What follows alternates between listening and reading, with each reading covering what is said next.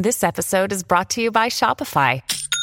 Forget the frustration of picking commerce platforms when you switch your business to Shopify, the global commerce platform that supercharges your selling wherever you sell. With Shopify, you'll harness the same intuitive features, trusted apps, and powerful analytics used by the world's leading brands. Sign up today for your $1 per month trial period at shopify.com slash tech, all lowercase. That's shopify.com slash tech. Hear that?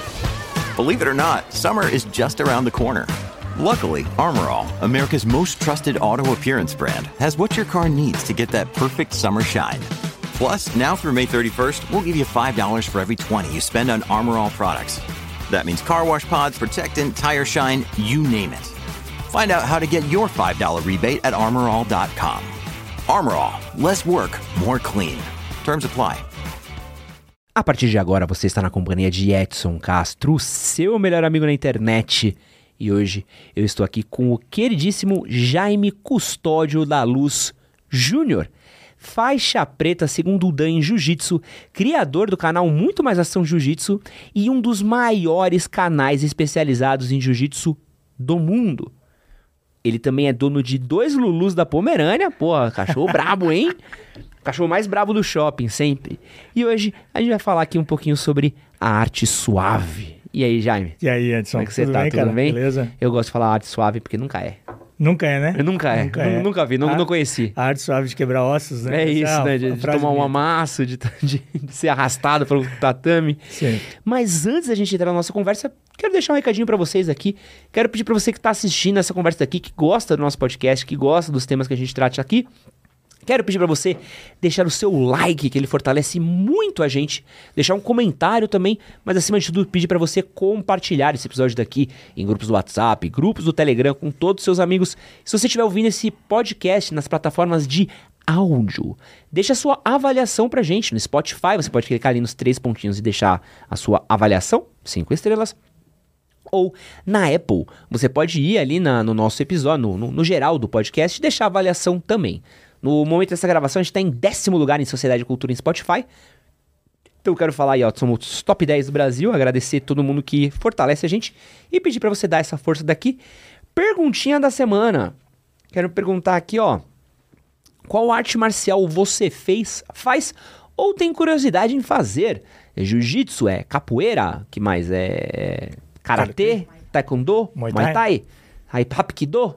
Deixa os comentários aqui pra gente saber. Quero saber um pouquinho mais de vocês, porque eu, eu falo muito de jiu-jitsu porque eu pratico, tenho amigos da área, mas quero trazer pessoas de outros esportes daqui também, senão fica parecendo muito clubismo. Né? Ah, pois então. Não que eu já não seja completamente jiu-jitsu. É, é, clubista com isso. Quero começar perguntando pra você uma pergunta que eu já fiz aqui pra outros é, praticantes de jiu-jitsu. O jiu-jitsu, ele é pra qualquer um? Cara, eu acho que o jiu-jitsu é pra qualquer um, mas não é qualquer um que é para o jiu-jitsu. O que, que isso quer dizer? Isso quer dizer assim, cara, que se você estiver falando de biotipo, ah, o baixinho, o gordinho, o alto, o magro, o bonito, o feio, o rico, o pobre, sim, o jiu-jitsu é para qualquer um. É, mas quando eu digo que não é todo mundo que é para o jiu-jitsu, eu tô falando de índole. Entendeu? O jiu-jitsu ele aflora para você, cara, a- o que você tem de melhor. E, por muitas vezes, o que você tem de pior também. Né, O jiu-jitsu, você, você tem a capacidade de colocar o cara numa situação de que ele só tem a opção de desistir. E se você for maldoso, tiver na tua índole a maldade, você pode fazer com que o cara se lesione muito, né? Você pode usar o jiu-jitsu para mal. Então, assim, tem que tomar muito cuidado na hora que você está ensinando jiu-jitsu para qualquer um, né? Para qualquer pessoa. Então, tem que, tem que entender aí. A própria comunidade de jiu-jitsu acaba expelindo esse tipo de situação, esse tipo de gente, assim. Então, eu, eu costumo usar essa frase assim, o jiu-jitsu é para todo mundo, mas não é para qualquer um. O cara que não, não não, não tem a sua índole bem definida, ele não fica dentro do jiu-jitsu. A comunidade espelhe. Né? Já vi situações, cara, em que o cara, porra, é um, um sacana, e aí a galera toda se reúne, dá um cacete no cara, e, o cara acaba não tendo, não tendo opção, né? É surra pedagógica. É, exatamente. Mas pra quem nunca praticou o jiu-jitsu, assim, qual, qual que são os princípios básicos do jiu-jitsu? Cara, o jiu-jitsu é uma arte marcial é, e ele tem como princípio a defesa, defesa pessoal. Quando eu começo a falar sobre jiu-jitsu, eu falo que o jiu-jitsu ele é uma pirâmide e a base de tudo, a base do ensinamento do jiu-jitsu, ele deve ser a defesa. E aí dentro de defesa, você pode, cara, você pode falar sobre várias coisas. Você pode falar sobre defesa pessoal, a defesa de um golpe, a defesa de, de uma raspagem tal e tal, que são golpes de jiu-jitsu. E o jiu-jitsu nasceu para defesa pessoal. Se você puxar na história tudo que é falado e tal, a história de jiu-jitsu por vezes é controversa, mas existe uma linha mestra de história que todo mundo conta, que todo mundo aprende e tal, que é Cara, o jiu-jitsu ele nasceu na Índia com os monges budistas que desenvolveram uma arte sem golpes traumáticos para poder se defender de assaltos e defender daquela situação e tal, porque eles, eles não usavam golpes traumáticos porque eles eram contra a violência, então eles tinham que é, defender o seu corpo de alguma maneira. Então eles de desenvolveram uma arte marcial. Isso saiu da, saiu da, da, da, da Índia, foi para a China, Japão, samurais e tal, e ele foi como uma, uma arte de defesa. Então a base do jiu-jitsu é defesa. Depois dessa base do jiu-jitsu, você me perguntou os princípios, você tem. Uh, você aprende a se defender e você aprende aí a se movimentar dentro do jiu-jitsu. Ou seja, defendi, garanti a minha integridade física, defendi que eu não. É, é, garanto que eu não vou sofrer um golpe e a partir disso eu começo a aprender outras coisas, a movimentar e tal. E o topo da pirâmide é assim aí a finalização. Jiu-jitsu é uma arte de domínio do seu adversário e a partir desse domínio você leva até a finalização. É, pra quem não sabe, não tem soco, não tem chute. Não tem soco, não tem chute. Até tem, tá? É, mas se você, você aprende a se defender. Você aprende é. a se defender disso, né? Então, se, se, tem, se você for puxar a, a forma com que Hélio Gracie a, ensinava jiu-jitsu, Carlos Gracie ensinava jiu-jitsu, tinha soco, tinha chute dentro do jiu-jitsu, dentro da defesa pessoal. Ou seja, você se defendia e aí você atacava. Entendeu? Ah, o cara botou a mão no meu pescoço contra a parede, o que, que eu vou fazer? Eu tiro a mão dele e dou uma cotovelada, dou um soco, o cara tá chegando perto de mim. A própria levantada técnica. Uhum. Né? Você tá deitado no chão, você vai fazer a levantada técnica. Geralmente ela é usada para você levantar a sua perna e chutar o cara para daí você ficar em pé e ficar com base aí usar o jiu-jitsu. Então tem, tem. Se você for puxar Royce Grace no UFC lá no começo, ele usava o pisão. O que, que era o pisão? O cara chegava perto, ele chutava o joelho do cara. Isso era jiu-jitsu. Jiu-jitsu da família Grace puxando da defesa pessoal. Então tem isso. Jiu-jitsu que a gente aprende hoje na academia, que eu aprendi, que você está aprendendo, muito provável que é pouco utilizado esse tipo de golpe, né? É, e aí por isso que a gente hoje diz que jiu-jitsu não tem soco e chute, né? É, mas ele tem sim, lá na raiz dele, da forma. O jiu-jitsu Grace lá no começo tem sim um pouco disso. É, eu falo isso porque ele acaba sendo uma, uma arte muito atrativa, porque eu vejo muito é, nas academias que eu visito, principalmente na minha academia, você acaba vendo uma galera que acaba começando a treinar ou muito jovem, uhum. ou um pessoal que tá lá na faixa dos 30, tá buscando qualidade de vida, vai treinar e acaba escolhendo o jiu-jitsu muito por conta que ele tem menos lesões no rosto uhum. do que outras atividades físicas. Por exemplo, eu já treinei Muay Thai uma época da minha vida. Pô, cara, você vai tomar um soco uma hora ou outra porque o princípio do bagulho é, é soco na cara. Uhum. É, é, a base do bagulho é soco na uhum. cara. Quando você é um executivo, quando você tem uma empresa, trabalha com imagem, Pô, é difícil ser. Você que trabalha com administração também, é sim, é difícil sim. ser pro escritório com o olho roxo, né? Então o jiu-jitsu ele acaba sendo uma arte muito. acaba sendo muito atraente para as pessoas por você entender, tipo, não, você, dificilmente você vai com. Apesar de eu já ter ficado com o olho roxo no jiu-jitsu. Porra, eu também. Mais comum do que parece. Mais comum do que parece. Mas não acaba não acontecendo tanto, né? É, é. O jiu-jitsu é uma arte, cara, que ela, é, ela, ela, ela tem a longevidade. Entendeu? Você pode, é, dif diferente de Muay Thai, que você vai ter uma vida útil treinando Muay Thai, dificilmente você vê alguém com 60 anos treinando Muay Thai. Vai estar tá lá batendo no saco devagarinho e tal, é, ah, beleza, ok. No jiu-jitsu você vai ver cara de 50, 60, 70 anos saindo na mão, cara. Saindo na porrada. A gente diz no jiu-jitsu sair na mão, sair na porrada, é, porque a gente faz muita força e, e, e tal, enfim, isso aí para nós é sair na mão, né? E você vai ver isso, né? O jiu-jitsu te dá longevidade. Você consegue, dentro do jiu-jitsu, com experiência, é, evitar o, o, os golpes traumáticos e continuar se mantendo treinando jiu-jitsu por muito tempo. E é por isso também que ele é utilizado por administradores, empresários e tal, muito mais. É, a gente acaba vendo muita gente treinando jiu-jitsu desse tipo de área. Né? A vez que eu tomei um, um, um, Eu fui trabalhar de olho roxo, estava treinando de meia guarda, o cara foi passar meia guarda, atravessou uh, o joelho, e aí ele avançou outro joelho e puf, bem no olho. Foi, foi dolorido. Não, eu, eu, já fiquei com os dois. Sério? Você tava aqui já, né, Léo? Eu fiquei com o olho roxo na sexta. Eu tomei um, uma joelhada num, num esperneador. Nossa senhora. Então, sabe, você vai passar assim, o cara, pá! Não. Tomei uma joelhada em um. Aí, beleza. Olho roxo. Gravei na sexta com olho roxo. Na segunda, fui gravar. Aí, tava pegando as costas de um menino, ele foi tentar abrir. Sim, Só que ele abriu aqui, ó. Cotovelão. Mas foi o cotovelo no outro olho. Eu Fiquei parecendo o Robin, um guaxinim com os dois olhos pretos. Pô, treinei, treinei ontem no, na academia do Mel Galvão, fazendo rola com o Mica. Nossa. Mica, Micael Galvão. É, ele também foi passar minha guarda. Eu fui tentar recuperar com a perna assim. Eu dei uma canelada na cara do moleque. Mas aí a culpa é que- dele, pensei não que é é culpa sua. dele, é culpa dele, é culpa ele, dele. ele que deveria ter anulado É, isso. pois então. Ele é bem melhor que eu, então devia ter segurado. Cara, eu queria perguntar pra você, por que, o jiu-jitsu ficou tão famoso com celebridade, mano? Porque a gente vê o Zukita da galera, tá o Tom Hardy tá fazendo isso, a Gisele Bündchen. Gisele Aí Bündchen. aqui no Brasil tem, acho que o Caio Castro faz jiu-jitsu também. faz. Por que, que a gente vê tantos famosos, tantas celebridades? É, pô, eu já treinei com o Alex Atala, com o Uhum. Rodrigo do Mocotó. é, tem muitos famosos que a gente conhece. Por que, que ele ficou tão popular assim entre as pessoas? Cara, eu acredito eh, justamente pela longevidade que o jiu-jitsu pode te dar, cara. Como ele primeiro, assim, se a gente for falar dos benefícios do jiu-jitsu aqui, Ed, a gente vai passar o podcast em todo falando, né, cara? Autoestima, cara, você eh, saber as suas, as suas valências físicas, ele coloca o teu ego no teu lugar, que eu acho que isso é fundamental para todo mundo. Eh, o jiu-jitsu te ensina muita coisa, sabe? Muita coisa, além de golpes. Né? O jiu-jitsu também tem golpes, se você for aprender, né? Eh, e eu acho que o fato de não ser uma arte marcial de strike, de porrada, de soco, realmente não é, né? Apesar de ter, como a gente acabou de falar, ele não é isso. É, então, difícil. Oh, a gente falou agora, monte de gente, tem o Cauã Raymond. Cauã Raymond. Raymond, é. Acho que é. Aliança também, né? Aliança também. Aliança, acho que é lá na... na- E aí, e aí cara, é, eles optam por isso, né? Muito provável em função dessa, dessa, desse benefício que o jiu-jitsu pode te dar. E tem uma função analítica também muito grande, né? Acho que quando a gente tá falando de. de... Eu lembro que o que me fez fazer jiu-jitsu foi um papo que eu tava tendo com o Paulo Musi, que foi o rolê do. Que ele tava falando, ele me falou uma coisa que eu já tinha ouvido, mas nunca tinha batido tão forte assim do xadrez com o corpo. Que é essa coisa do pensamento analítico que você precisa ter, do tipo, o que, que eu faço, como é que eu penso. Porque é menos objetivo do que outras artes marciais, né? Você vai fazer um box, Você sabe que é só so- é soco. é soco. cara, é soco. Muay Thai, soco e chute. Soco e chute, né? O jiu-jitsu é mente, pensamento. Muito pensamento, é o tempo inteiro pensamento. Eu não sei se eu sou muito partidário dessa afirmação. De?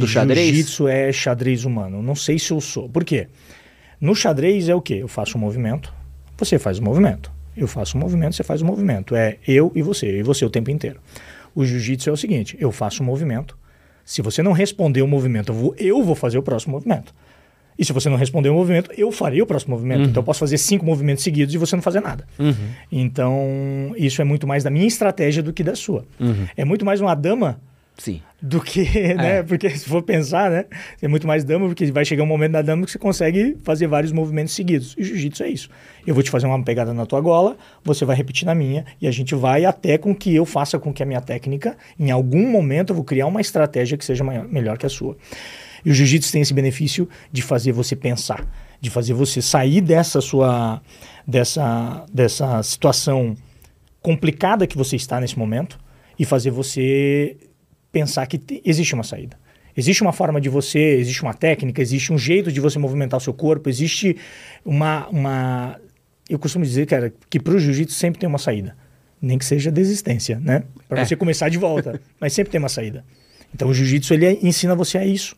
né? Então é isso que eu gosto do jiu-jitsu. Eu acredito que muitos empresários, se você vê o Thales Gomes, ele fala muito disso, que o jiu-jitsu ensinou a ele a, a, a- a esse pensamento estratégico, né? E saber que sempre tem um momento. Né? Tô passando uma pressão, tô um perrengue danado, tá uma. Pô, todo mundo tá me cobrando e tal. Calma, calma aí, calma aí. Tá. Tem isso, tem aquilo, quais são as ferramentas que eu tenho, onde que eu posso mexer. Ok, então vamos, vamos começar por aqui, vamos começar por aqui, vai ajustando e tal. E o jiu-jitsu te dá isso. Faz você sentir na prática essa parada. né? É, acho que o Ícaro de Carvalho tem falado bastante Porra, sobre jiu-jitsu. O Ícaro fala muito. Aliás, Ícaro, queremos Parceirão. você aqui. Porra. É mesmo? Pô, gente boa demais. Pô, aí, ó, Débora. Já sabemos pra quem pedir a indicação aí, ó. Estão querendo trazer ele aqui. Eu gosto muito do É Ícaro. mesmo? Gosto muito do trabalho dele. Show. E, e acho que é um, é um rolê muito disso de você. Eu falo muito de celebridade, famoso, que a gente viu a treta do Zuckerberg com o Elon Musk. Nossa. Pô, tava rezando pra isso Nossa, acontecer. Fiquei nossa, triste que Coitado do Elon Musk. tem uma briga de milionário. Pô, a gente perdeu é uma, perdeu uma. Pô, Isso é- imagina. Isso é muito massa, isso é muito massa. Mas é, é legal, assim, toda vez que eu vejo um famoso, ou até vou com um cara, tipo, que tem um negócio, que tem alguma coisa, é muito legal de você ver como é um. Porque às vezes a gente tá na vida, a gente tá tão dormente, que a gente acaba perdendo um pouco desse senso de, de perigo, né? De, de, desse pensamento tátil, essa coisa do. Pô, o próprio jiu que a gente falou. Um cara te bota num, numa finalização, cara, tá cortando a circulação, você não tá respirando. Se o cara ficar lá 10 segundos a mais do que deveria, Foi. acabou. Foi, Você foi, de, você foi de Vasco, entendeu? Uhum, uhum. Então, às vezes, é um pouco desse risco de você saber, tipo, pô, aqui é uma coisa. Estou numa situação ruim, mas existe um jeito de eu sair. Tem um jeito. E você consegue aplicar isso de uma área pra outra, né? Você consegue levar uma, uma paz de espírito, um controle de ansiedade que tem na, no Gil pra outros momentos da vida. Pensa um cara que tem numa empresa, tá passando por um IPO, Uhum. ou tá passando por um momento que a empresa precisa escalonar, aí você precisa ter um pouco daquele sangue frio do vendo agora, seguro mais. Porra, eu vivi isso na prática. Edson. É mesmo? Porra, na prática, mano. Eu, tra- assim, jiu-jitsu entrou na minha vida quando eu tinha 24 anos de idade. E aí eu comecei a treinar assim, porra. Começou a minha vida lá quando era na adolescência, que eu assistia UFC e aí via o que os caras fazendo. Aí, porra, vai lá o grandão vai batendo o baixinho e tal, aquele baixinho de kimono branco, porra. E aí, de repente, o grandão ia pro chão e aí o baixinho passava, ia pras costas dele, apertava o pescoço, acabava a luta. Eu disse, nossa, o que, que esse cara faz, velho? Isso é, isso é o que lá na minha adolescência ia na minha cabeça. Eu, o narrador sempre dizia assim: Porra, ele faz jiu-jitsu, ele faz jiu-jitsu. Porra, jiu-jitsu. As fitinhas com o bonequinho branco com a É, mãozinha que é Cara, que lei. negócio, exato, exato. Cara, que negócio é esse, cara? Jiu-jitsu. E aí, lá nos meus 24 anos de idade, depois de. E aí eu falei pra minha mãe na época, quando eu era adolescente, minha mãe, você é louco, rapaz, aquele, se metendo nesse tipo de negócio e tal, beleza. Aí ela, na época, minha mãe, que 14, 15 anos, não deixou fazer. E aí, quando eu tinha 24 anos de idade, comecei a treinar jiu-jitsu. E o jiu-jitsu entrou na minha vida é, porque eu queria ser, eu queria saber o que, que era aquele negócio, né? E aí é, treinei, comecei a treinar com 24 anos de idade. Com 34 eu peguei minha faixa preta. 10 anos treinando jiu-jitsu. E eu, nessa época lá, quando eu comecei a treinar jiu-jitsu, eu já trabalhava em empresa e tal, empresa grande, trabalhava com planejamento e tudo mais. E lá com 34, com 35 anos de idade, veio a pandemia agora. Tenho 39, então é, por aí, mais ou menos veio a pandemia. E aí, Edson, porra, trabalho com planejamento, cara, pandemia, fu... pode falar palavrão? Pode. Pô, Então tá bom. você conseguiu falar uma coisa pior do que, sei lá, o Di Lopes, Ah, a não, Kátia não. Damasceno aqui, Tá, você tá tá, de parabéns, você ganhou um prêmio. Tá você, você leva um, um brinde do cenário. Fechou. É, porra, fudeu com todo mundo, né, cara? E aí eu, como trabalhava com planejamento, cara, trabalhava das 7 da manhã às 10 da noite, cara, o tempo inteiro e tal, e pressão pra cacete e tudo mais. Chega um momento que o corpo fala, né, velho? Aí, cara, comecei a me ferrar e tal. E comecei a trabalhar muito. E, porra, pressão, trabalho pra caralho. Pressão, velho. Pressão, pressão, pressão, pressão. E tinha que entregar cenário, o que, que vai fazer, vai faturar, não vai faturar, o que vai fazer com a fábrica tal, fábrica Y, ah, porra, aquele rolo todo. Aí, irmão, é, eu comecei a sentir uma dor de cabeça, velho. Uma dor de cabeça. Nunca senti dor de cabeça na minha vida, velho. Comecei a sentir uma dor de cabeça aqui, assim, leve, de boa. Aí comecei, reclamei pra minha esposa tá aqui, né? Eu falei pra ela assim, pô, Dan, eu tô com uma dor de cabeça já e tal. Ela me deu um remedinho. Aí eu tomei um remedinho e tal, pá, passou, mas não aliviou. Aí fiquei aquele negócio ali e tal, alguns dias. E aquilo só piorando, só piorando, só piorando, só piorando. Chegou lá num determinado dia que eu fui trabalhar, aí meio que fazia presencial, parte em casa e tal. Naquele dia eu fui fazer presencial. E eu fui almoçar com ela. E eu tava morrendo de dor de cabeça, velho. Aí, tipo, tava batendo, explodindo pra cabeça pra frente e tal, assim. Aí eu disse pra ela assim, ideia, porra, tô morrendo de dor de cabeça. Ela falou assim, ó, vai lá, pega teu material e vem pra casa, trabalha de casa. Eu disse, não, tá bom.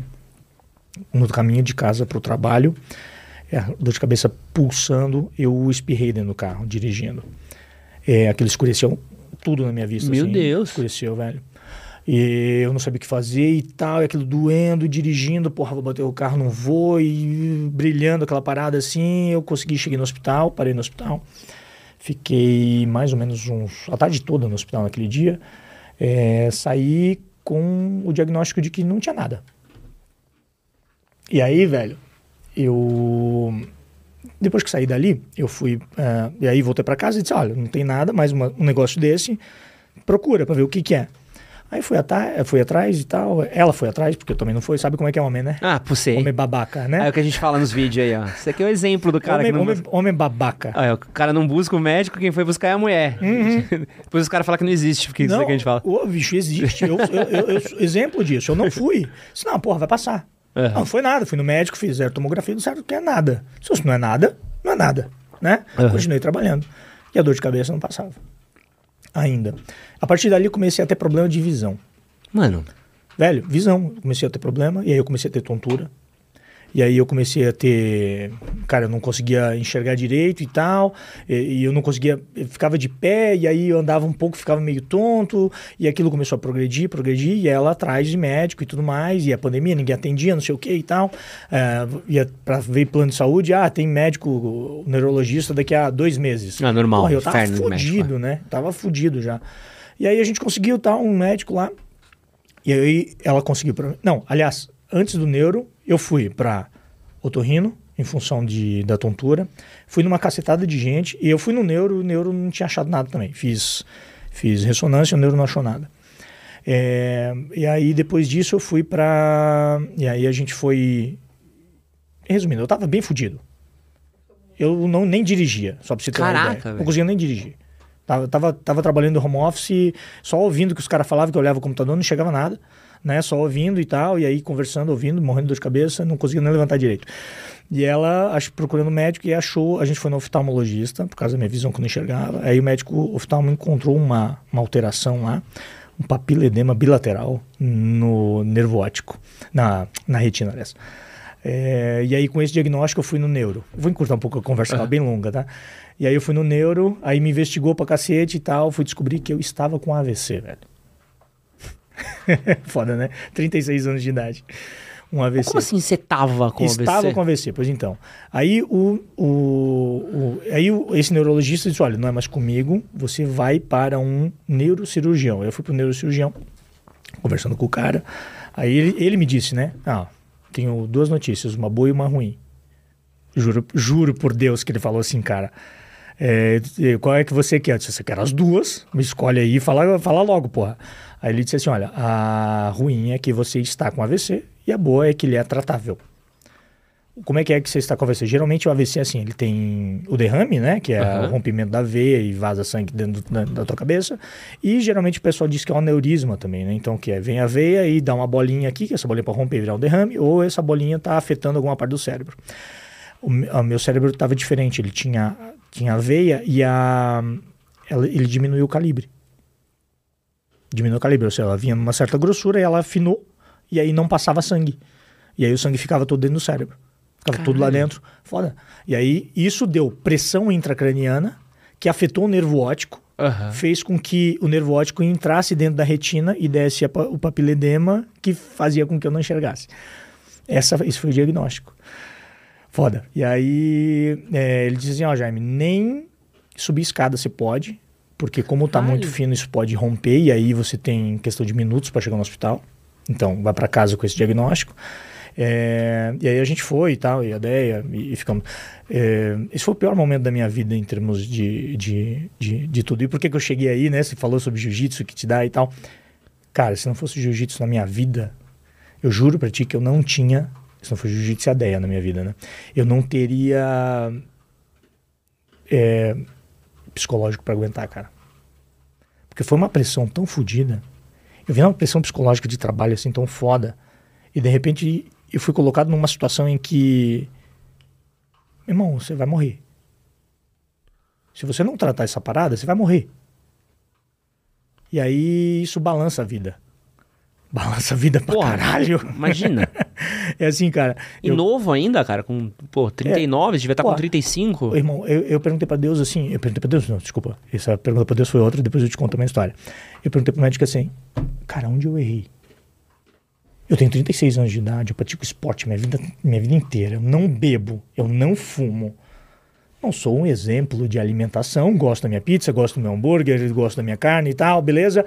Mas não a ponto de, porra, com 36 anos tá fudido assim, né? Aí ele diz, olha, Jaime, é, é, predisposição genética, muito provável que você poderia ter tido isso em algum momento da sua vida, mas estilo de vida também é, provoca esse tipo de coisa. Você teve algum tipo de estresse, pressão e tal nos últimos tempos? Eu falei assim, não fale mais nada.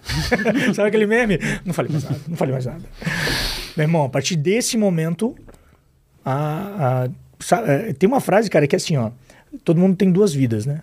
A, a segunda começa quando você descobre que só tem uma para mim essa frase é, um, é o exemplo que eu tinha. Eu tinha uma vida até esse diagnóstico, nesse momento eu tomei a decisão de, meu irmão, muda tudo. E aí onde entra o jiu-jitsu? E onde entra meu canal e tal?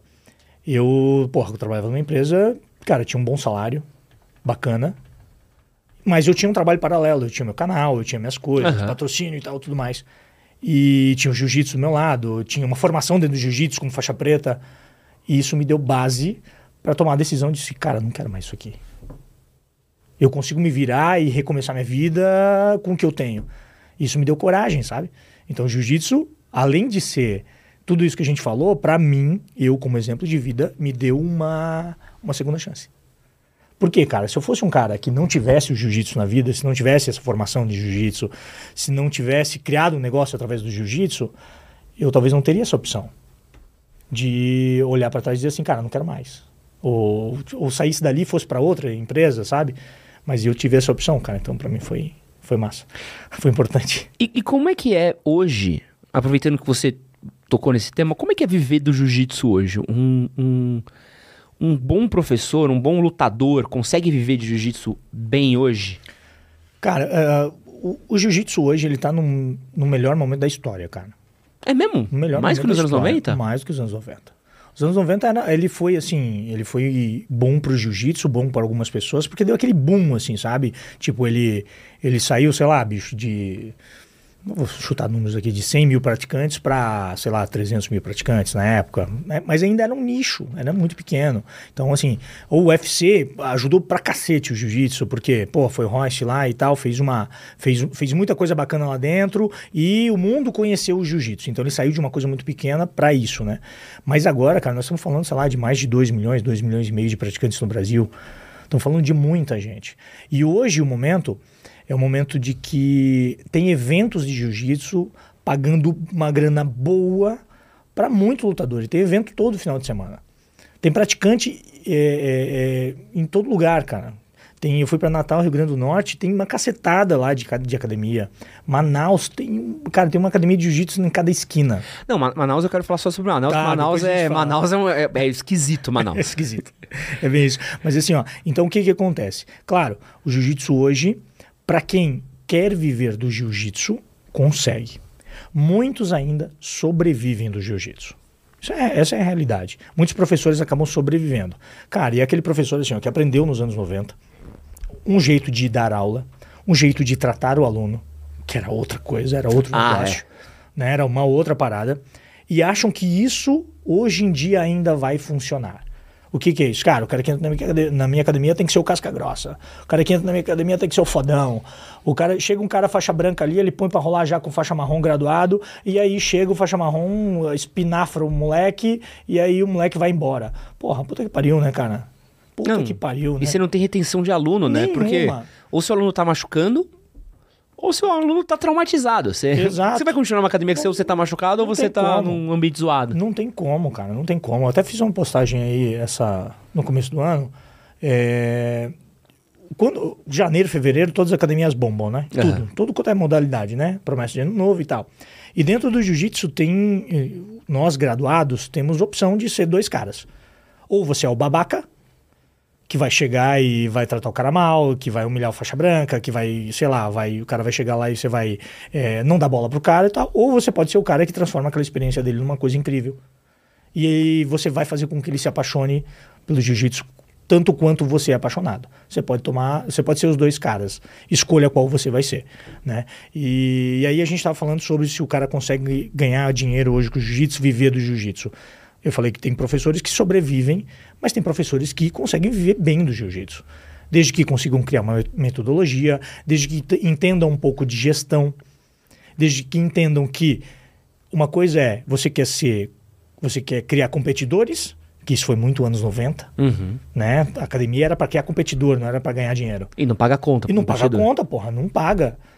Né? O competidor, ele, cara, o cara tá mal e mal é, conseguindo o que comer, a maioria das vezes, né? Para tentar conseguir um sonho e tal de alguma coisa. Quem vai pagar tuas contas é o cara que tá treinando por hobby, é o cara que tá treinando porque gosta, é o cara que é um empresário que vai chegar na tua academia, que vai fazer aula coletiva, mas vai comprar aula particular de sua também. E o cara é, vai trazer os amigos para treinar. vai trazer os amigos, né? É, meu professor Daniel Feijão, por exemplo, ele da Aliança e tal também, né? Ele entrou agora lá em, lá em Blumenau, ele dá aula para médico. Porra, conseguiu dar aula para um, aí esse cara deu uma boa aula para ele e tal, tal, falou para outro, falou para outro, sei lá, ele tem 3, 4, 5, 10 médicos lá que estão tendo aula com ele. Porra, é um nicho de cara que não quer chegar lá. É, porra, é um, um ortopedista. Vai chegar lá e tu vai tomar uma mão de vaca, pô, a ferramenta de trabalho do cara? Faz sentido, né, meu irmão? Não faz sentido. Então, tem professor que, sabendo e tendo trato, porra, consegue fazer grana. Eu, eu entendo muito isso, eu vejo muito isso pelas academias que eu, vendo, eu vejo crescer, assim. Uhum. Então, você vê pela própria metodologia das academias, como... É, e academias muito sérias em, em ritos, em metodologias Uhum. e tudo mais, dessa coisa do... Quem que é o público-alvo disso daqui, entendeu? É. Quem que é o público-alvo disso daqui? Porque o, o próprio... Uma coisa que eu, eu, pô... Teve graduação agora no fim do ano, né? De faixa. To- Todas as academias costumam ter, Uhum. super comum. E aí um moleque mandou mensagem pra mim, pô, e aí, você tomou fachada quando pegou faixa azul, bibi, bobó? Aí eu falei, não. Mas, pô, como que não tomou? Como é que fugiu? Não sei o que. Eu falei, não, minha academia não tem isso. Pô, mas aí os caras não são bravos, não sei o que. Pô, aí você vai. Aí você vai falar com os caras que tem. É. Não tem. Por quê? Porque, cara, porque é escroto. É. Entendeu? é, Tem lugar que é um, é, é um ritual legal, faz parte de, um- de uma mística, de um rolê. Pô, entendo. Tomei fachada quando fazia judô. Uhum. Legal. Hoje em dia, você tem 40 anos nas costas, tio. Tu é empresário. Cara, tu quer ter que, eu vou passar aqui no corredor pra tomar um monte de fachada porque há 20 anos atrás alguém achou que era um... Que fazia sentido pro negócio, fazer um ritual de iniciação e tal. Eu tomei muita fachada. Tomei. Tomei com faixa branca, ganhava grau, tomava faixa. Tomava, ganhava segundo grau, tomava fachada. Pegava faixa azul, tomava mais fachada ainda. Pegava grau na azul, tomava fachada. Fazia aniversário, tomava fachada. Era, era motivo de, de, de- Qualquer motivo era motivo pra tomar fachada, né, bicho? É, mas hoje em dia não faz sentido, cara. Assim, cara, quer fazer? Faz. Eu sou desse. Quer Aham. fazer? Faz. Eu não vou fazer. Não faço. Na minha academia não é feito. E mas, cara, quer fazer, faça. Sim. E, e arque com as consequências disso. Né? Arque com as consequências de que você vai continuar tendo aquela bolinha de alunos. Você não vai crescer como professor, você não vai crescer como academia e tal. Não acho que faça É, sentido. E eu vejo muito isso, né? Porque eu acho que o, o que você. Quando a gente falou do- dos anos 90, deu uma refletida. É um. É o que espanta e o que traz aluno. É o que traz gente pra tornar uma modalidade popular e o que afasta. Você vê o pit boy, porradaria. Não sei se é o cara que você olha e fala, pô, quero me misturar, mas. Dá uma arte marcial que é tão poderosa, no sentido de você pegar, pô, você pega um cara magrelo e falar, cara, se você treinar bem, Uhum. tu derruba aquele cara grande ali. É, Esse é o cara que você quer trazer pra academia, não é o cara que você quer afastar. pode crer. Então tem um. Esse sentido de, de sobreviver é, é agregar, né? A retenção, é trazer gente, é abrir o espaço, né? É, Quando eu comecei a produzir conteúdo sobre jiu-jitsu, é, eu comecei a, na verdade eu comecei a produzir conteúdo de jiu-jitsu na faixa azul pra roxa, mais ou menos. Aí tinha um blog e tal, escrevendo Boa. blog, essa porra. Bons Eu tempos. Sou velho, né, cara? Bons tempos. Pô, vamos Escrevi fechar blog. o YouTube, vamos voltar pro blog. Porra, é- Esse lance do. TikTok deu errado. É, não, não dá certo esse negócio. e aí, cara, eu- e aí o que que era? Porra, a maioria, o que saía na mídia e o que você procurava de jiu-jitsu na internet, nos, naqueles primórdios da internet, que nem o YouTube tinha, né, do jeito que era, é, do jeito que é hoje, aliás, porra, era só pit boy, velho. Jiu lutador de jiu-jitsu. Aparecia o cara com a ore- a orelha espinafrada lá, toda ferrada, né? Cara de mal, é, regata branca. Tipo, porra, que coisa feia, escrota pra cacete. Assim, porra, eu- eu, treino jiu-jitsu, eu não sou esse cara. E quantos caras semelhantes a mim, eu era magrelo, pesava, hoje eu tenho 92 quilos, Ed. Eu pesava 69. Caraca, essa altura? É, Caralho. era muito magrelo. Casou nessa época? É, não, não, não. Ah, tá. Ainda bem. Pegou outra fase, pegou outra fase. Não, investiu na baixa ainda, tá? Investiu na baixa. Antes do Investiu- suco, né? É, investiu na baixa. investiu na baixa, agora tá, tá, tá um pouco melhor. É, cara, porra, era muito. Eu olhava aquilo e disse, porra, não sou esse cara. Eu curto pra caramba. Porra, deve ter mais um monte de gente parecida comigo que não conhece o jiu-jitsu, que precisa conhecer, cara. Precisa conhecer e que hoje é espantada por esse tipo de cara. Eu conversei com o Carlão Barreto.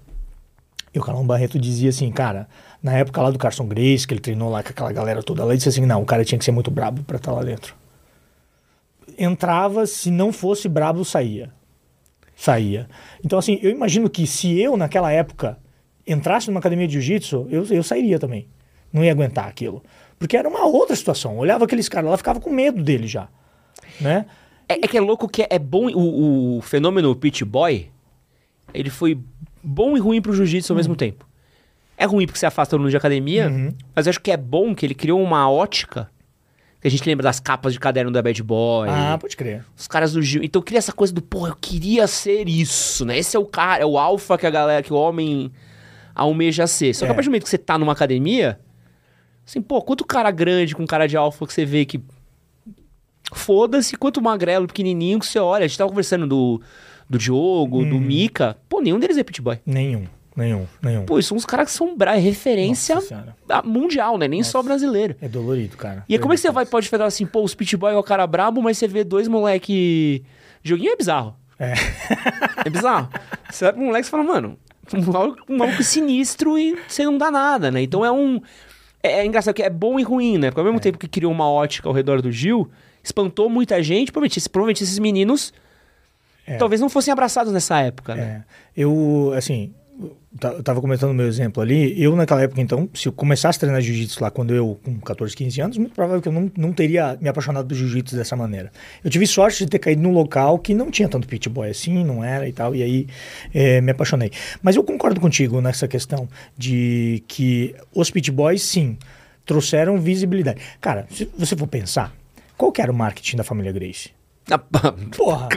Sair na mão com todo mundo. Era né? botar no jornal dizendo assim, ó, quer ter um braço quebrado e é uma costela partida, entre em contato comigo que não sei o que. Porra, era algo nesse sentido, cara.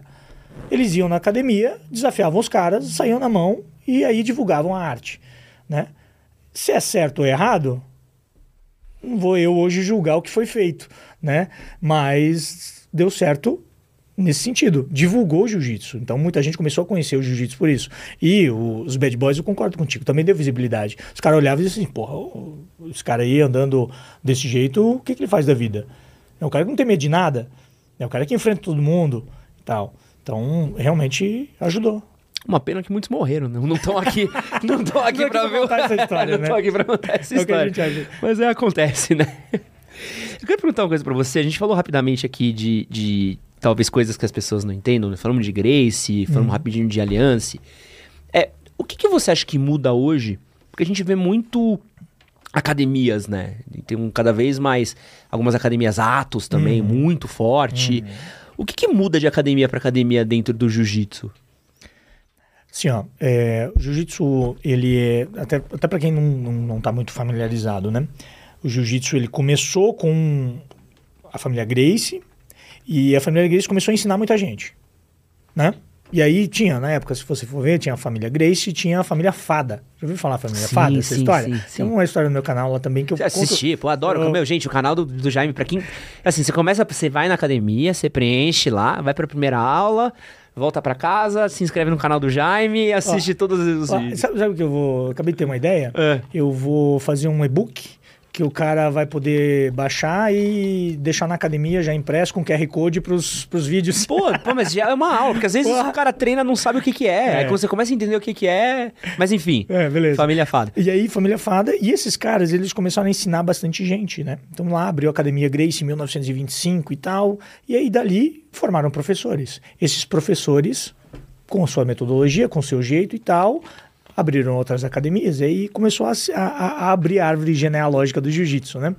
E aí cada professor começou a criar, então assim, pô, a Academia Grace. Ah, não, mas é a Academia Grace da Barra, né? A Academia Grace, o Maitá.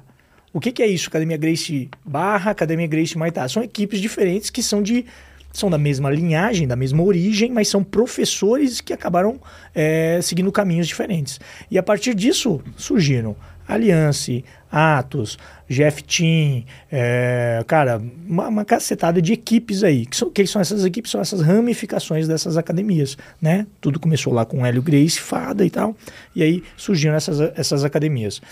É, qual é a tua pergunta que eu viajei? Do, o que, que muda? Mas muda alguma coisa de um time pro outro? Cara, uma, assim, Muda. Por exemplo, os Mac eu vejo treinando no gui de faixa. É, pois então, muda. Assim, o jiu-jitsu ele é infinito. Infinito. Ou seja, tem possibilidade, tem golpe pra cacete e você nunca vai saber tudo.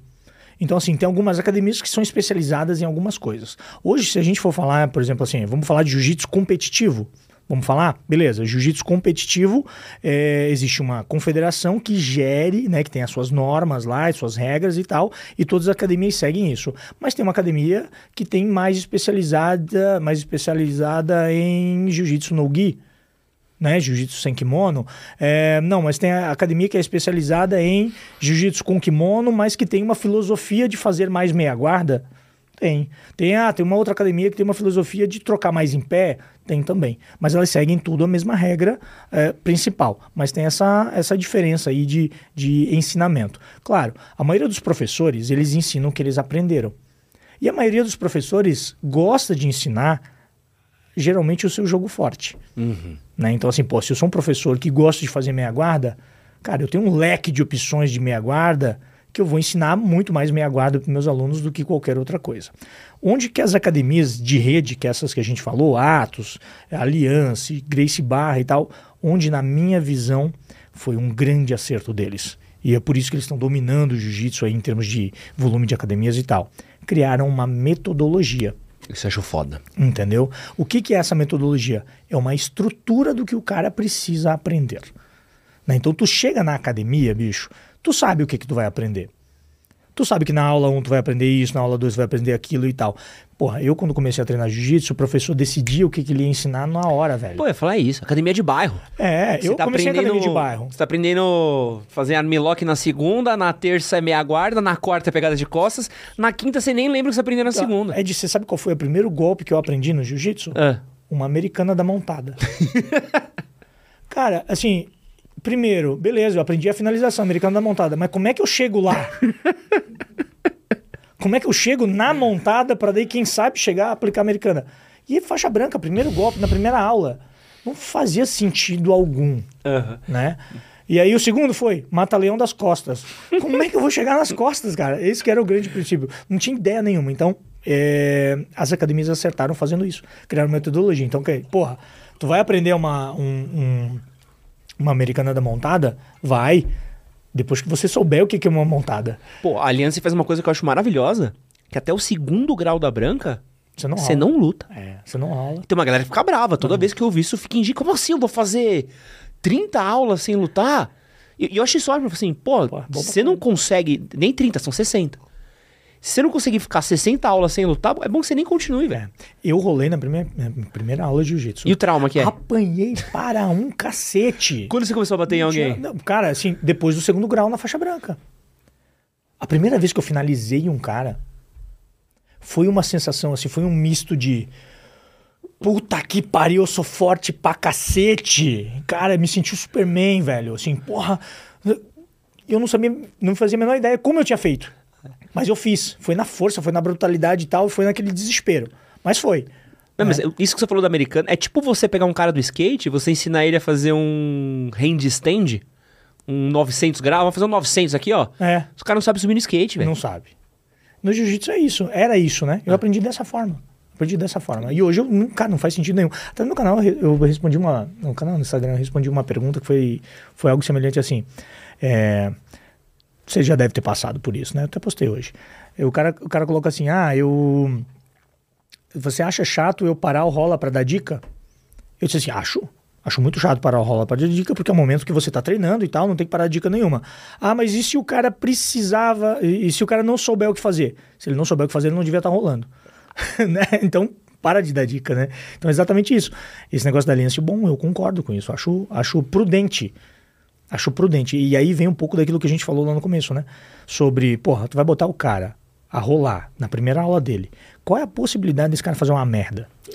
Dele dar uma canelada na cara do outro, dele bater o cotovelo no outro, dele fazer uma força, enfiar o dedo no olho, dele. Qual é a possibilidade? Altíssima. Não, e outra, Jaime, pensa. Um... Pô, quando você tá treinando, a diferença de peso é grande. Boa. Pô, tem, um, tem uma galera que eu treino lá que é, é bizarro. Bizarro, bizarro. Vitão. O maluco tem 1,90m e pouco de altura, cento e tantos quilos, é dobro do meu tamanho, dobro de altura. Pô, às vezes você cai, caso rola com o cara. Uma pressão no maluco. Cara, é, um, é tipo um, O olhinho, só mexe o olho. é, né? um Só prédio que caiu em você. Pensa o primeiro dia que o cara tá lutando. É, é. Eu lutei, pô, 69 quilos, eu lutei com um cara de mais de 90 no meu primeiro round. Nossa, tá maluco. Não, eu não fiz nada, né? Não fiz, só apanhei. O cara me era faixa branca, o cara, dois graus, e eu, na minha primeira aula, primeira aula, eu rolei com esse cara. Mas ele me pegou de tudo quanto é jeito. Eu não sabia de onde era, o que vinha. E não é todo mundo que tem a didática, né? De bater em você na boa, né? Não, não tem. E não teve. Na época ele não teve didática nenhuma de me bater na boa. E não era exigido dele também isso. Aham. Não era, tipo, o cara tava ali, botou pra rolar com outro cara, eu devia ter feito força pra cacete, e ele foi lá e me espinafrou mesmo, né? E dentro das academias hoje, qual que você acha que, é, que são as que estão mais se destacando na cena competitiva? Cara, tem algumas, né? Assim, Aliança 13 vezes, 13 vezes campeão mundial, né? Então, assim, uma academia é, extremamente renomada e tal, já de muitos anos de, de história. É uma academia que eu tiro o chapéu pelo trabalho muito bem feito. É AOJ, Art of Jiu-Jitsu, Academia dos Irmãos Mendes. Os caras têm uma unidade Caralho. uma academia na Califórnia, em Costa Mesa. E eu não sei qual foi a colocação deles agora no Mundial, no último, mas, cara, O que os caras fazem? É, é... headhunting? O que os caras fazem, velho? não, formados. Os- Agora que eles, agora que eles contrataram um ou outro, um outro atleta lá, se não me engano, o, o- acho que o Pato tá lá, o Berg também tá lá, mas a maioria dos atletas são formados por eles. sim. Irmãos Mendes, né? Já, vocês conhecem Guilherme Mendes, Rafael Mendes, são, porra, o Rafa é seis vezes campeão mundial de jiu-jitsu, bicampeão da DCC, é, e o Guilherme Mendes também, se não me engano, quatro vezes campeão mundial de jiu-jitsu. São caras com um, um- um jiu-jitsu de nível técnico altíssimo, altíssimo, e sempre se destacaram muito na, na, na cena competitiva, e aí criaram a academia lá na Califórnia e fizeram os moleques lá que estão muito bem. E é claro, é, academia do professor Melco Galvão aqui também, que tá, ele tem uma, um squad de assassinos lá, meu amigo, que é- não é é bizarro. Ah, esse é o headhunt. Esse é brabo, Esse cara. é o headhunt. Esse daí, o, Esse. o time que os caras montou ali é, é bizarro. Esse é brabo, meu amigo. Claro, tem Dream Art também aqui, né? Que daí a Dream Art ele é uma, uma é uma pegada diferente, né? É é uma equipe profissional de jiu-jitsu, né? É uma equipe de pouco tempo, né? Tem a Frates também, se a gente for falar aqui e tal, que também tá, tá- O jiu-jitsu começou agora numa pegada que antes era formação de atleta, então tinha uma equipe que formava atletas, e de um tempo para cá a gente começou a ter equipes que contratam atletas. Então, pô, o moleque lá numa academia pequenininha e tal, tá se, tá se destacando, tá ganhando muito e tal. Os caras aqui dessa equipe Dream Art, Frates e tal, outras academias, também a própria Aliança também contrata. É, olha, esse cara disse o seguinte: ó, vem cá, vem cá, vou te dar salário, estrutura e tal, te dar mais treino pra você num local melhor e tal. E aí contratam e acabam Pô, isso é bom demais, Bom cara. demais, cara. Bom demais, bom demais. Jiu-jitsu, o que que acontece, né? Ele tem uma história de apego ao mestre. Apego ao cara que é a minha origem e tal. E isso é foda pra caralho. Foda, irmão. Porra, eu sou extremamente partidário. Meu primeiro professor, eu, eu gosto muito dele, professor Reinaldo Packer, eu sempre falo dele e tal. O cara que fez eu gostar de jiu-jitsu, apesar de ter me colocado a rolar com um cara que eu apanhei. Não, mas tá tudo certo. É, Tá perdoado, Tá né? perdoado, tá perdoado. É, mas assim, é o cara que me fez gostar de jiu-jitsu. E aí, cara, esse, esse, esse apego ao professor, é, por muitas vezes, ele não paga as contas, né, irmão? Não paga as contas. E aí, cara, o cara tem que seguir o caminho dele. Pô, e posso falar uma coisa pior? Manda. É que você não pode falar que você tá dentro da cena, mas vou falar uma coisa que eu posso falar. Às vezes o apego ao professor é ruim pro atleta. Ah, eu concordo contigo. Porque tem outra academia Concordo. que ele vai crescer muito mais Concordo. com um cara mais brabo. Eu concordo contigo. Concordo. Gênero, número e grau. Por quê? É, o cara, assim, tudo- todo mundo me pergunta, e imagina só, cara, se isso serve pra gente que tá começando no jiu-jitsu e pra quem é graduado e tal, imagina pra quem é profissional e tá levando isso e tá o dia inteiro nessa parada. Que é o seguinte: treine no lugar que você se sinta bem. Quando alguém me pergunta, Jaime, qual é uma dica que você vai dar pra quem tá começando jiu-jitsu? Cara, encontra um lugar que você vai se sentir bem treinando. Não se matricula na porra da primeira academia que você entrar, cara. Vai lá, faz aula particular, conversa com o professor, assiste uma aula de fora, vê como esse cara tá conduzindo a aula, vê como esse cara tá tratando os alunos, vai pra outra academia, faz a mesma coisa e aí você decida. E a gente que vai treinar uma, sei lá, quatro vezes, cinco vezes na semana, uma hora. Imagina o cara que tá treinando o dia inteiro com esse cara. Nossa. Ele tem que estar num lugar que, primeiro, dê um bom treino para ele, porque ele é profissional nisso, que dê estrutura para ele, que ele consiga pagar as contas e tal. Então, eu concordo. Você não pode se apegar a um professor, você tem que ser grato. Grato, sim. Né? É, é, respeito, sim. Mas procurar o teu caminho é a coisa natural da vida, cara. Todo mundo procura seu caminho. Então, eu acho que sim, sou partidário a isso. E acho, acho foda o cara que toma a decisão de que. Sabe? Cara, desde que a decisão seja assim, coerente. Nunca vai ser, nunca vai ser boa pros dois. Nunca vai ser, né? Dificilmente vai ser, tipo, E é, ah, e é um rolê de vaidade e ego pesado, pra né? cacete, pra cacete. Mas, pô, meu melhor aluno saiu. é, E aí, mas, É. porra, e saber que, tipo, talvez ele vai treinar melhor em outro lugar do que ali. é, e, não, e daqui a pouco ele vai estar enfrentando os caras aqui, né? Ah. né? Então isso, isso vai rolar, isso tem de rolar. É, mas, cara, se, se, se você. E, e assim, né? Não gospe pra cima, né? Não gospe pra cima. Não faz isso. Né? Isso vai voltar na tua testa.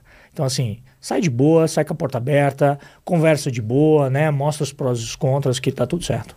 Não tem estresse. Jaime, você que é um especialista, eu que tô treinando o Gil, uma coisa que eu tenho reparado, e eu queria entender se você consegue me ajudar nisso daqui. Vamos lá, tá? porra. Aí pra isso. O que, que tem na água de Manaus? O que, que, que os meninos estão bebendo ali? No... Irmão, eu não faço ideia do que é aquilo ali, velho. Ó, pra quem não sabe, tá rolando um fenômeno. Quanto tempo deve ser isso daí da, da cena do pessoal do Jiu-Jitsu Manauara? Uns- Mas há muito tempo. Mas, mas ultimamente tá bizarro. É, não, aí sim. Tá bizarro. Que a galera de Manaus vem e aí tá sendo um Manaus Supremacy quase, né? Cara, tem uma, tem uma galera muito forte de Manaus. E assim, ó, sabe, sabe o que que é? É, Tem muita gente treinando jiu-jitsu em Manaus. Treinando não só jiu-jitsu, cara, treinando luta em Manaus. Tem muita gente, você não tem ideia. Então, como tem muita gente treinando, tem muita gente, acaba gerando muita gente boa de lá. Quem são os, os mais pica que vem ali do Amazonas recente? Cara, assim? a gente, porra, Mica, é, Diogo, Fabrício, é, o Diego Pato, Meihan, que também é, de- é, também é do Amazonas, não é Manaus necessariamente, mas é do Amazonas. Ah, cara, tem mais uma cacetada de gente, cara. Eu vou, vou falar um monte, de, vou, eu esqueci aqui de um monte de gente, mas, cara, tem, tem muita gente braba lá. Muita gente braba. O, o Thalisson, Thalisson Soares, se eu não me engano, é Manauara também. Cara, muita gente braba. E os meninos gostam tudo de treinar sem pano, né? sem pano, com pano, não tem tempo ruim. Não tem tempo ruim. Tava, eu, tava, eu tava comentando contigo, tava ontem na, na academia do professor Melk. É, meu irmão. Assim, eu tinha, eu tinha ido na academia do professor Melk em uns dois anos, três anos atrás, em Manaus. Eu fui lá em Manaus. É, de do céu. Um calor da porra. Um- mas, cara, assim, é insuportável. Insuportável, 45 graus. E a galera treinando, saindo na porrada. E eu lá também fui lá de kimono e tal, saí na mão com esse moleque e tudo mais. Ah, beleza. E eu exausto, já não conseguia mais nada. E aí, um molequinho, faixa amarela. Mas um molequinho desse tamanho assim, ô tio, tio, tio, sou muito teu fã, tio, sou muito teu fã e tal. O tio treina comigo? Treina comigo? Eu disse, porra, claro, né? Então você tem que ver que só que agora é adulto e tal, tem que ver com o professor Melk. Melk, ah, libera, ele liberou, veio o molequinho. Faixa amarela. Já pedido pra liberar Faixa- você pra ele, né? Faixa amarela. E, cara, e pá, pá, pá, pá, pá. é- Meu irmão, sorte que eu era muito mais forte que ele. né? E deu uma segurada e tal, o moleque. ah, beleza, acabou o rolo ali, ok. Isso há dois anos atrás. Ontem, Mentira. eu estava em Jundiaí, na cadeira do MEC, quem me aparece? O moleque, já faixa laranja, Tá. Bem maior. Ô tio, ô tio. Vamos lá, tio. Esse aí foi a mão no joelho aqui, ó. Porra, antes não fiz lesão, né? Fiz de lesão. Porra, e assim, um moleque acelerado, acelerado, físico, meu irmão, em dia, né, e tal. Já é atleta. É um atleta. Mas de onde vem isso? Que, que, que, que, quem foi que brotou lá em Manaus que... O jiu-jitsu em Manaus, ele é, ele é... Assim, ó, teve um Grace, eu não vou lembrar agora o nome, que ele levou jiu-jitsu para Manaus. Né? Então lá ele, ele abriu muitas academias em Manaus. Então, assim, tem muita academia em Manaus, Ed, mas muita mesmo. Sim, sim, isso já tem, me falaram. Cara, tem, assim, mais uma cacetada. Cara, o, o pessoal diz assim, ah, que tem o, o, existe o campeão mundial, existe o campeão lá de Manaus, que é o campeão mais foda que tem, é o campeão de Manaus, sabe, cara? Que é muita gente. Você vai fazer um evento lá de jiu-jitsu, cara, ferve, bomba de gente lá pra assistir faixa colorida sabe? Não é nem pelos pica da galáxia. São os caras faixa colorida estão assistindo. Dá muita gente lá assistindo, sabe? Eu, eu vi uma história uma vez, eu nem sei o quanto que é, é, é verdade ou não. Uhum. Esses mitos que, uhum. que pintam, né? E aí um camarada meu que, que, que foi para lá, treinou lá, ele tava me falando do jeito como a molecada é criada, assim. Então acaba que, pô, tem a mãe que trabalha, não tem muito o que fazer com o filho, às vezes a escola não tem período integral, não tem creche, não tem família. Então acaba que o próprio tatame acaba virando meio que onde deixar o filho. Sem, sem dúvida. Então sem larga dúvida. a criança lá uma da tarde, ela vai dar aula, uhum. aí pô, o moleque já é um pouquinho mais velho, ele dá aula para outras crianças. Uhum. Tem a merenda, então às vezes a mãe deixa uma da tarde, pega oito da noite, o moleque tá Passa o dia todo. Respirando jiu-jitsu, uhum. que seria o futebol da gente. Sim. Então acaba sendo um fator muito forte, né? Com certeza. Isso, isso lá tem muito. Eu vi isso lá, né? Presenciei.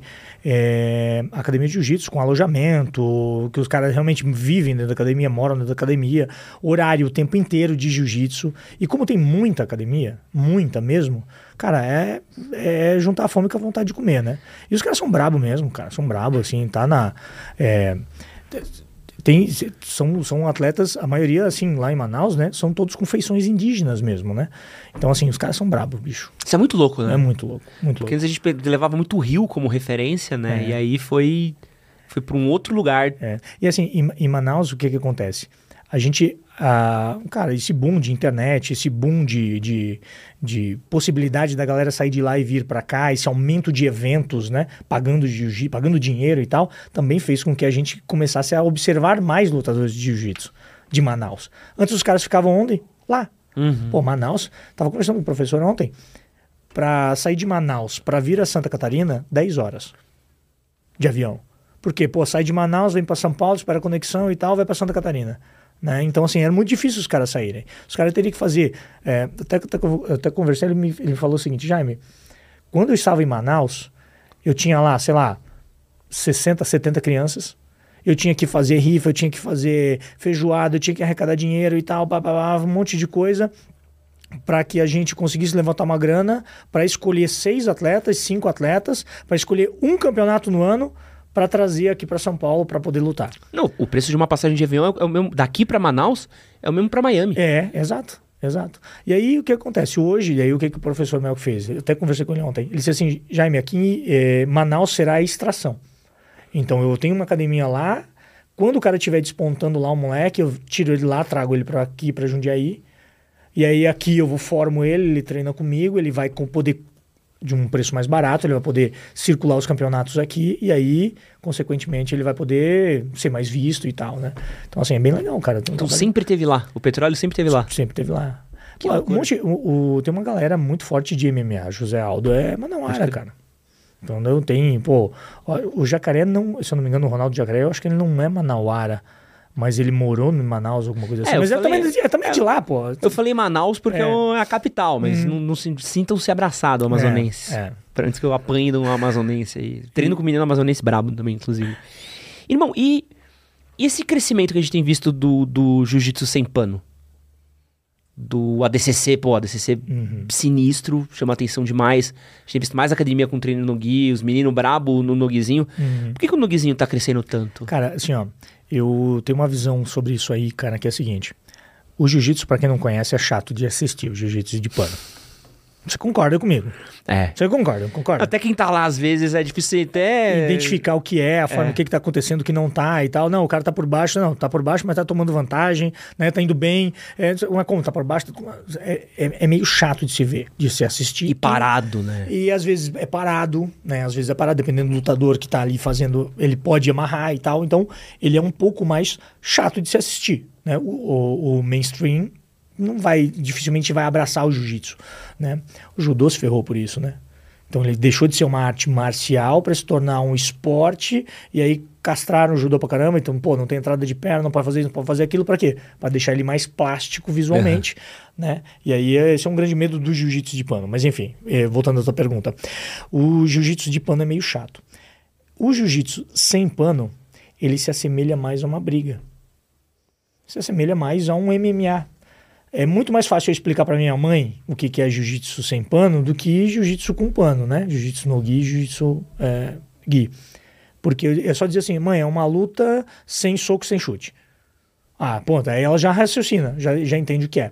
E aí o que acontece? É, pro leigo é mais fácil entender. É um jogo que não é tão travado, é um negócio que fica mais, mais fácil de se assistir. E pro americano é mais fácil. É isso que eu ia falar, porque eles têm a cultura do Tem- wrestling, É, né? tem cultura do wrestling. Né? Então, assim, pro americano é mais fácil. Então, assim, aqui no Brasil a gente ainda tem enraizado pra caramba jiu-jitsu com kimono. Pô, é, tô falando do meu que tal. É, o Diogo Reis, que é o Dioguinho que a gente falou, campeão do ADCC, maior campeonato de grappling do mundo. Grappling é luta agarrada, né? Luta, é, toda luta agarrada é grappling, né? Aham. É maior. E no Brasil ele não deu nenhum seminário sem kimono. Você acredita nisso? Caraca. Nenhum. Nunca deu nenhum seminário é, sem kimono. Todos os seminários dele é com kimono. Já nos Estados Unidos é só seminário sem kimono. Incrível, né? Cara, que então, o brasileiro não, não, não valoriza isso tanto quanto o americano. Daí o que acontece? O americano é, gosta muito dessa cultura de luta. E aí, sim, jiu-jitsu sem kimono, o americano começa a ter um pouco mais de vantagem, porque não tem essa trava do kimono, e aí o wrestling também pode prevalecer. Tem vários lutadores americanos que são caras bons de wrestling que estão migrando para o jiu-jitsu, levemente, mas estão mig- migrando. né? Então, isso, isso é bacana, E você acha que tem uma chance de crescer o Nogi no Brasil? sem dúvida. Várias academias estão abrindo já horários exclusivos. No- o que, que era no guia um tempo atrás, cara? Quando eu comecei? Porra, era verão, sexta-feira, vamos tirar o kimono e vamos fazer um no-gi. Era isso. É. né? Porque, cara, vamos fazer um sem kimono aqui e tal. E agora não. Agora a galera começou a olhar já jiu-jitsu sem kimono como, sim, pô, é um esporte diferente. Qual é o exemplo que eu dou, Ed? Futebol de campo, futebol de salão. Uhum. Futebol de salão foi antigo agora pra cacete, né? É. Futsal, vai. Mas, pô, é uma excelente comparação, É cara. isso, cara. Excelente comparação. É. Ainda mais da velocidade, de tudo. É, pô, excelente. É, outra coisa. Existe futebol de campo e existe futebol de salão. Pô, eu quero ficar bom no futebol de campo. Vá fazer futebol de campo. Quero ficar bom no futebol de salão, futsal, vou fazer futsal. Consigo levar uma coisa daqui pra cá? Consegue. Alguma coisa ou outra, ah, o domínio, ou não sei o que e tal, você consegue migrar de uma coisa pra outra. Jiu-jitsu, exatamente a mesma coisa. Jiu-jitsu com kimono sem kimono. São dois esportes, na minha concepção, distintos. Qual que você gosta mais? Eu gosto de kimono. eu gosto de kimono pra caramba. Eu amo sem pano, cara. É mesmo? Pô, eu queria achar. Eu gosto muito da minha academia. Mas se tivesse mais horário sem pano, eu É, seria feliz. Eu gosto muito. Gosto Casquinha, fica a dica. Não, pô, já... É que eu não posso cobrar muito bem porque ele me bate, me É, xinga. não. Mas que, eu- que eu venho, a gente tem intimidade, então... Tem intimidade, ferrou. Gente boa demais. Mas eu gosto. Eu gosto muito. Acho que é um... É, é não, um eu, eu outro- gosto também. Eu gosto também. Porra, Acho- sai na mão também. É, É que acho que tem um outro fundamento, tem uma outra trava, tem uma outra cabeça. Você Tem tem que trabalhar tudo numa outra...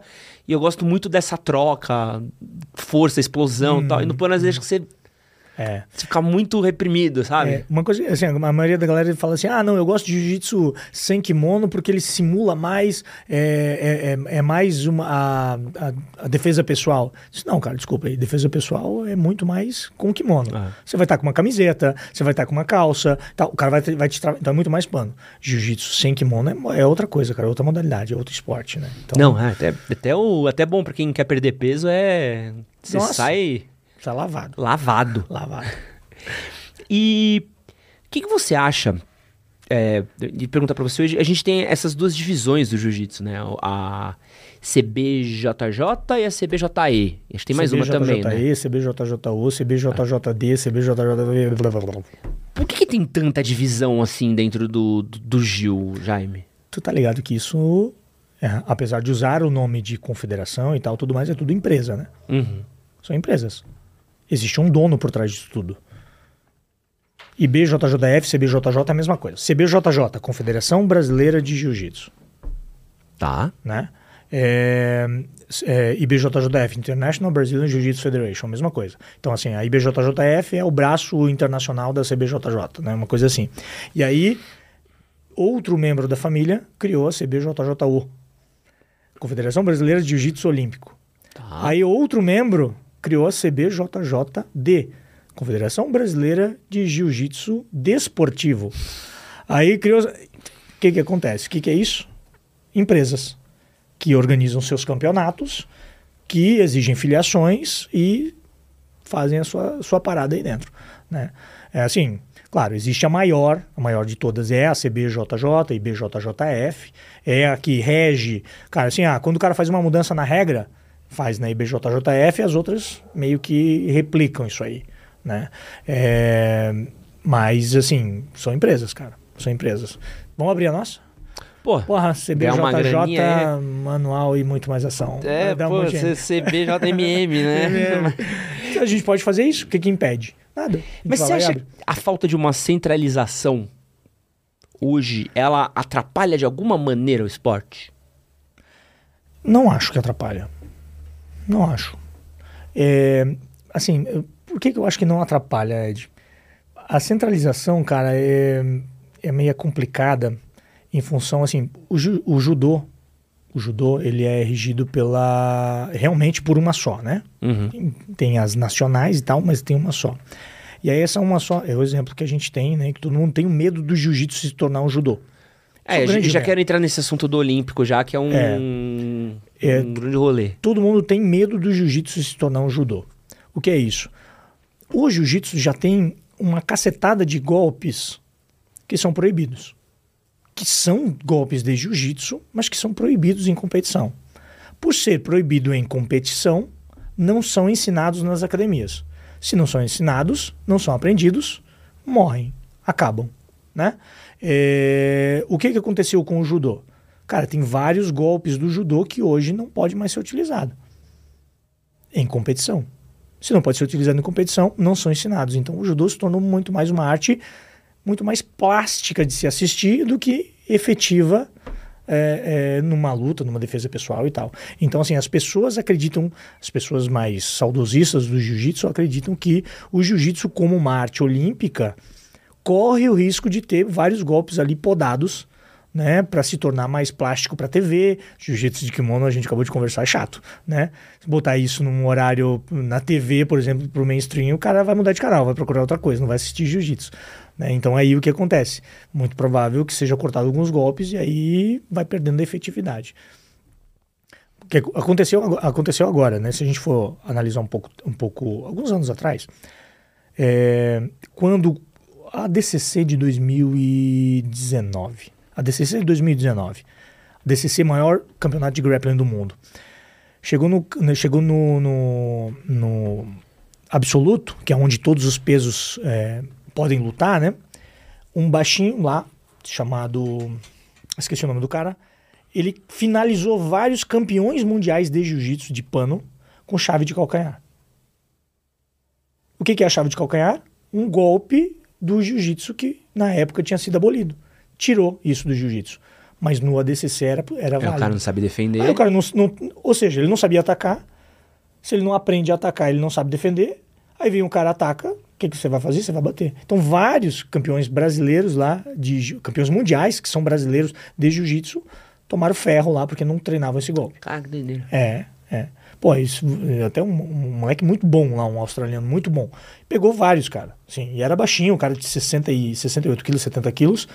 Porra, finalizou Mohamed Ali de 110 quilos, finalizou Patrick Gaudi, finalizou Kainan Duarte, finalizou um monte de gente lá. Tudo cara troglodita, só com chave de calcanhar. Um golpe que não foi, que não, não era válido. E, e aí o que acontece? A IBJJF, que é essa confederação, colocou agora como vale da chave de calcanhar no jiu-jitsu. Então, no jiu-jitsu sem kimono. Valendo, os caras começam a treinar, começam a aprender a defender e aí a gente vai, vai chegando. Então, qual que é o medo? O medo é que, para ficar mais bonito, os caras acabam tirando golpes e, E esse é o medo do Olímpico. e esse é o medo do Olímpico. Esse é o medo do Olímpico. É que o Olímpico é, um- é uma via de mão dupla, né? Porque Eu, eu lembro muito do quando teve a treta do skate. Eu gosto muito de skate, Uhum, eu acompanhei por muito tempo. O skate tinha essa treta, pô, mas o skate olímpico vai tornar o skate meio burocrático, bibibobó. E o que muita gente respondia é, pô, não, não vai. Uhum. Porque o skate é um bagulho que a galera luta na rua, é, luta na rua, é praticar na rua, na pista, tudo mais, né? Vai tornar talvez mais burocrático pra quem disputa olimpicamente, né? Mas acho que talvez no caso do jiu-jitsu a diferença é outra, né? Uhum. É, Porque parte assim, da base, né? Não, cara- tem, não tem um professor de skate, né? Hum, Do é. jeito que tem no jiu-jitsu, né? É, é. Então, assim, eu. Se você for me perguntar assim, ah, Jaime, você é partidário ou não do jiu-jitsu nas Olimpíadas? É, a gente só não muda de opinião se a gente morrer, né? Daí a opinião vai ficar, né? É, eu já fui totalmente contra. É. Não, porra, e realmente por isso, não, porra, vai, vai castrar o jiu-jitsu, vai ficar um, um esporte de. Vai ficar uma arte marcial de merda e tal, não vai rolar. É, mas hoje eu acho que seria benéfico, cara. Acho que seria legal. Principalmente se for o jiu-jitsu sem kimono que eu acho que se for uma vertente para entrar numa Olimpíada, algo nesse sentido, não entra jiu-jitsu com kimono. Acho que entra mais jiu-jitsu sem kimono. Até porque, é, em função dos Estados Unidos principalmente, Uhum. né? Porque lá é a potência, lá os caras vão olhar e vão dizer, pô, mas que esporte é esse que tá rolando? Né? Tá, tá rolando muito dinheiro.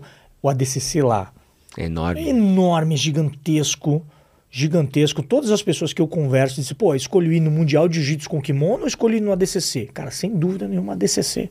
Vai assistir ao ADCC, porque é um evento gigantesco. Não, é legal demais. É legal demais, né, cara? Legal demais. É divertido até pra quem não, pra quem não sabe jiu-jitsu, pra quem não conhece, vai assistir, é, é, se, se interessa por aquilo. Então eu acho que se for, vai ser o jiu-jitsu sem kimono, algo semelhante. Não o jiu-jitsu sem kimo- sem kimono, mas um, um, um grappling, pode chamar o nome de grappling, né? É, eu acho que vai ser por esse lado e eu acho que vai ser benéfico sim. Principalmente porque vai sair da bolha, né?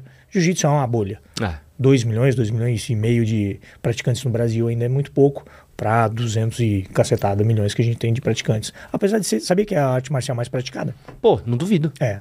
Não duvido. Jiu-jitsu é arte marcial. Isso é um, um estudo da própria do próprio Ministério do, do Esporte, se eu não me engano, em 2017, Hum, talvez, né? É, dizendo que uh, quais são os esportes mais praticados. Aí futebol com 40 e poucos por cento da população É, e tal, aquele, e tal, e o jiu-jitsu com 0,779% lá, nem 1% era na época de praticantes, mas era quase 2 milhões, cara. Porque é gente demais. A gente pra caramba. E muito pouco abraçado pelo Ministério do Esporte, né? É, muito pouco. É Não meio- tem, né? Não tem, não tem.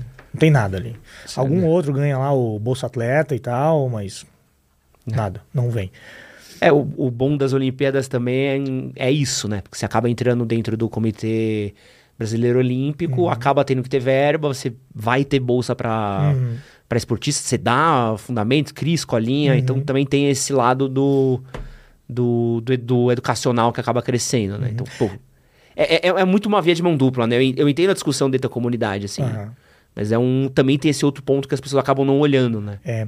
E, e o jiu-jitsu, como tá crescendo, cara, ele tá numa pegada é, de crescer junto aí um monte de pequenas organizações para fazer eventos. Isso é ótimo. Entendeu? Assim, tipo, é, saindo dessa IBJJ e tal, essas que são mais burocráticas, engessadas e tal, que são mais antigas, que fazem aquele formato de campeonato onde tu, pô, vai ter um campeonato ginásio XYZ, inscrição de 100 reais, quem quiser participar vem aqui e tal, e aí só vai atleta, vai a mãe, a namorada do cara que fica lá assistindo e tal. E agora estão fazendo shows, né? Estão fazendo Pô, é. eventos. Você cara. participou no do Pacaembu aqui, não foi? Você tava aqui? comentarista, porra. Pô, comentarista, lindo, bicho. lindo, foi muito legal. Muito legal. Você estava? Eu não fui, mas eu tava vendo. O próximo você tem que ir. Pô, por favor. Você vai, você vai. Mano, muito legal. Isso eu achei isso a melhor iniciativa que tinha. Foi Cara, o BJJ Stars. BJJ Stars. BJJ Ah, Stars. BJJ Stars tá na décima segunda edição? Ideia? Não sabe, né?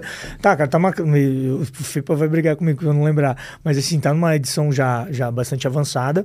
E, porra, é o maior evento de jiu-jitsu do mundo, cara.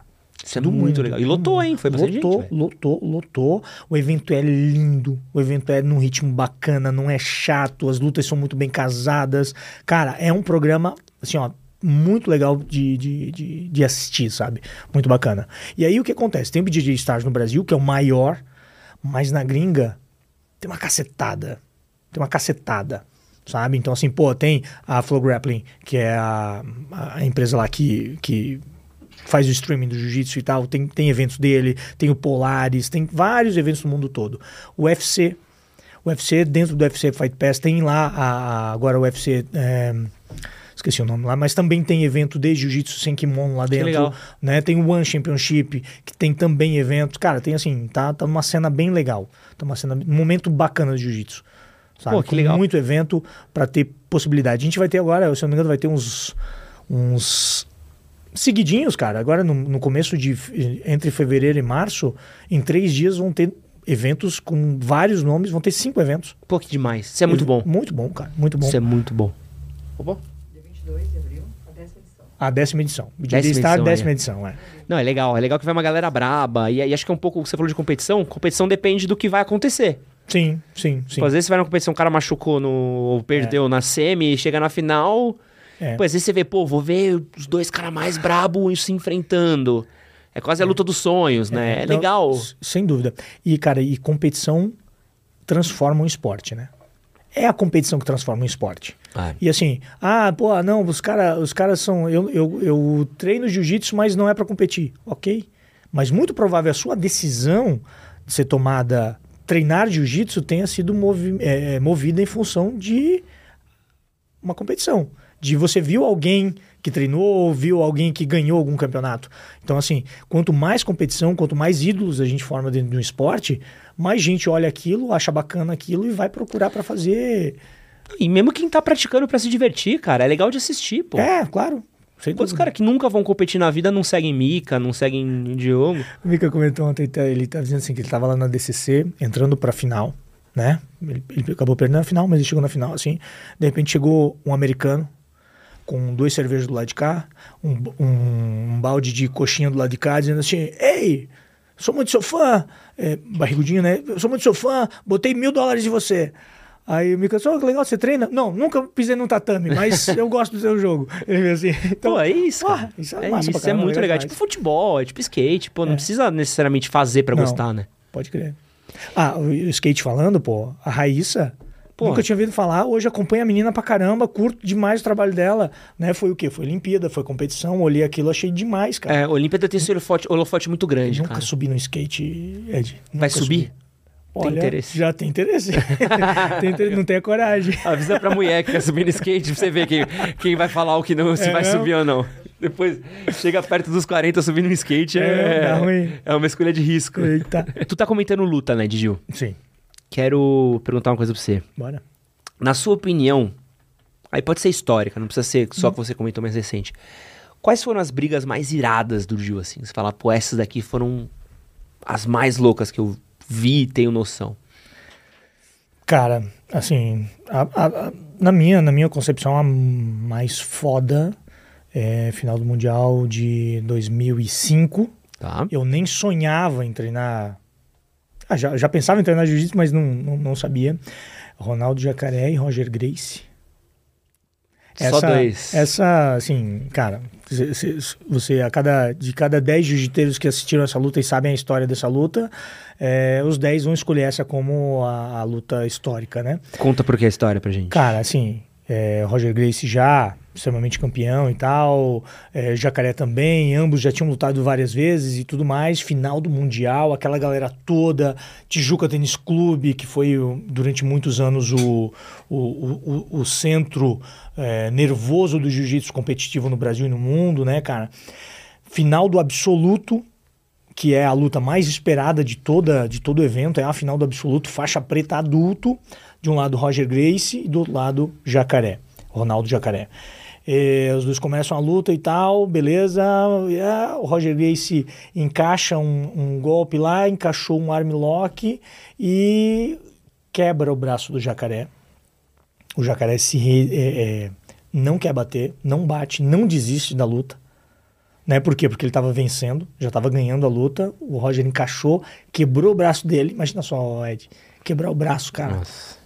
Né? E aí ele termina a luta toda com o braço quebrado. Tá com o braço quebrado lá, ele solta, consegue sair e continua lutando com o braço quebrado, o braço pendurado aqui, e ele lutando e tal, mais fugindo do que lutando, porque faltava pouco tempo.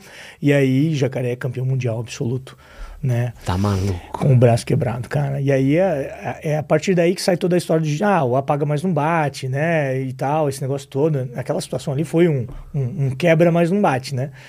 É, eu não recomendo de jeito algum você chegar nesse nível, né? Mas aí o Jacaré contando a história dele é assim, cara, era o momento mais importante da minha vida. Não era por causa de um braço que eu ia Não rola deixar de academia, né?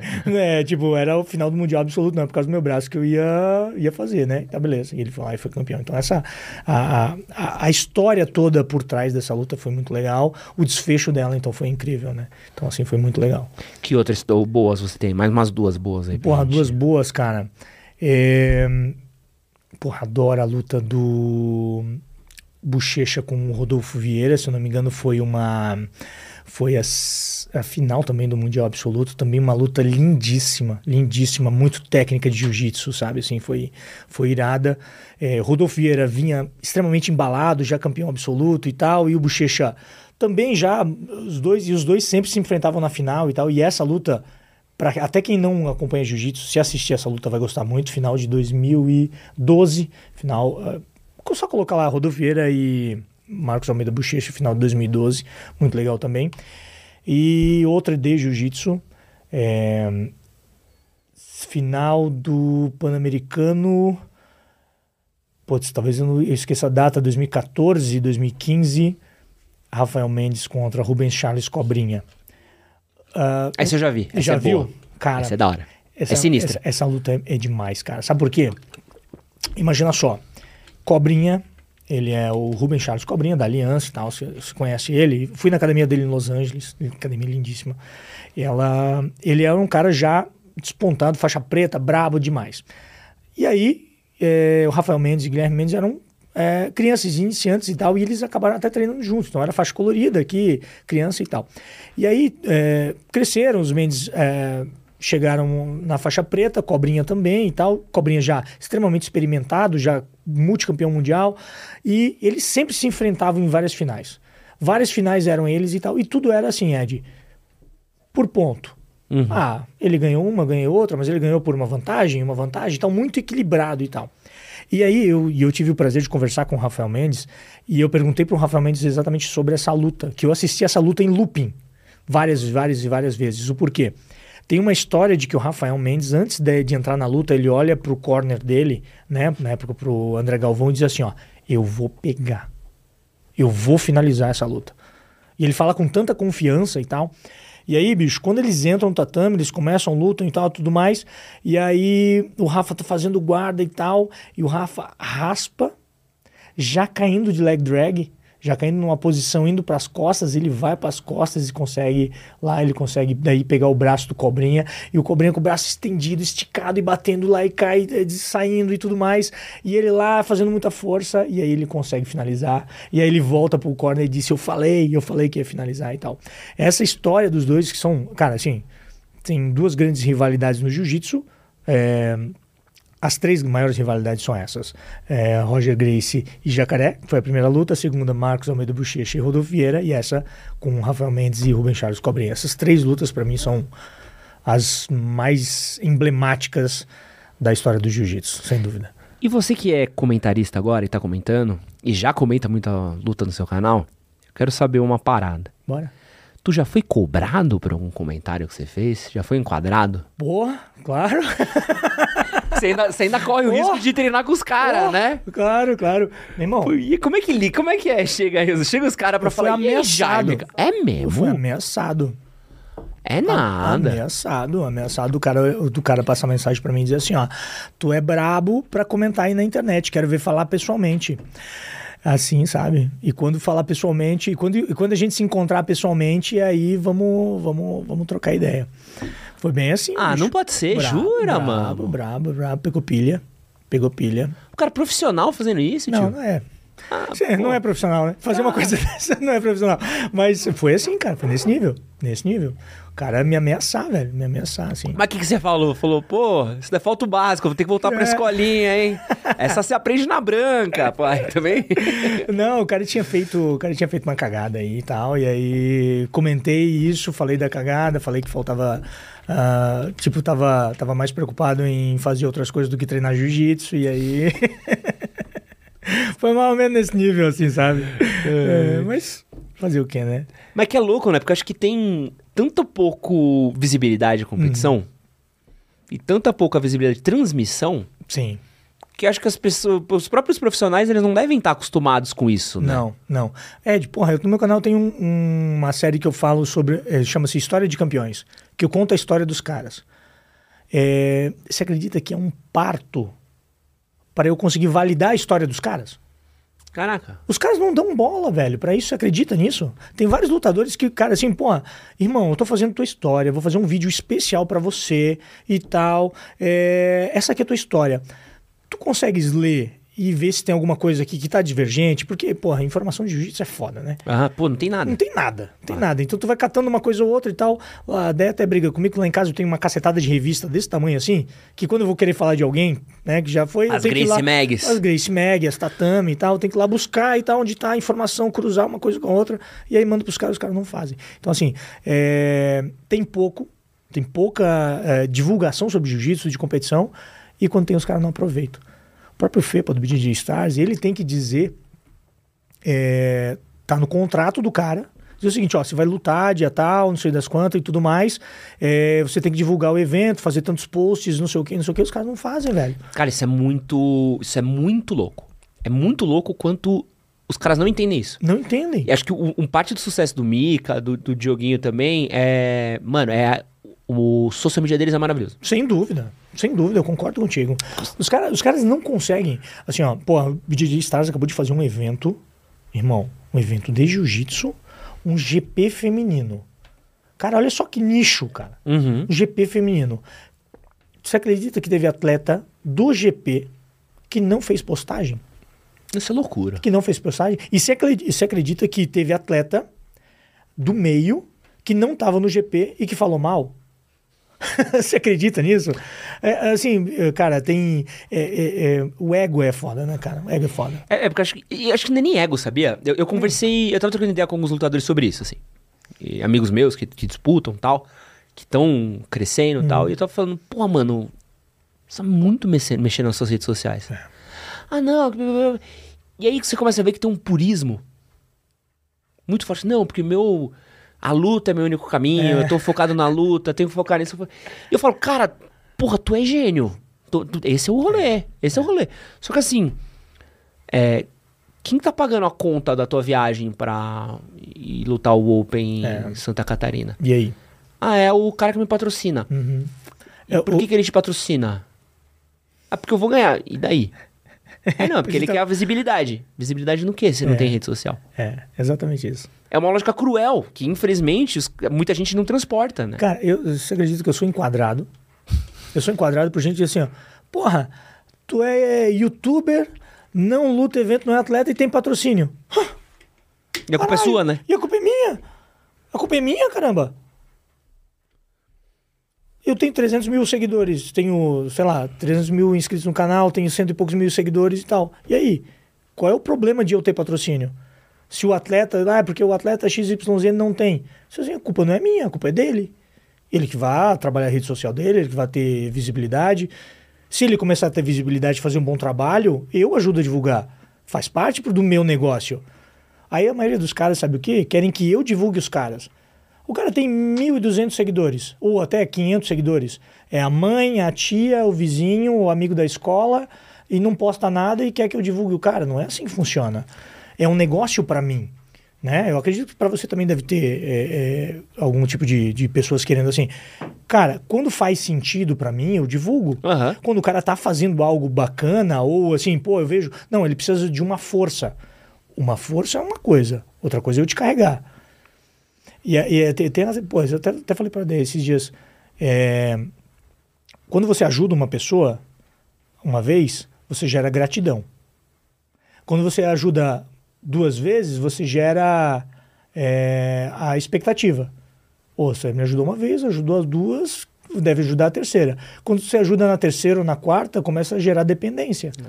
Tá ligado? Então, assim, pô, eu vou te ajudar, né? Mas dentro de um limite, dentro daquilo que é possível, né? Mas acho que falta um pouco desse traquejo com mídia, né? De, de crítica, de não sei, de saber lidar, de saber crescer, de saber aparecer, porque é parte do, do crescimento, né, cara? É, a maioria tem medo, cara. A maioria tem medo de, de ser criticado. O que eu recebo de pergunta assim, ah, e até, até- e até gente, gente assim, ó, ah, eu, eu tenho medo de ir para campeonato.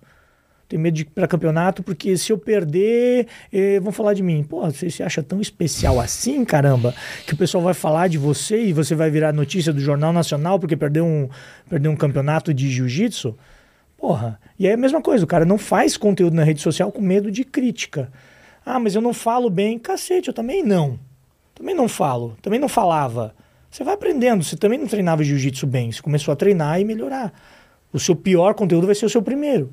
Depois você vai melhorando. E, e lutador que não tem luta no, no, no Insta? Porra, cara, tá louco. Não dá vontade de morrer? Não, dá, dá, dá muita.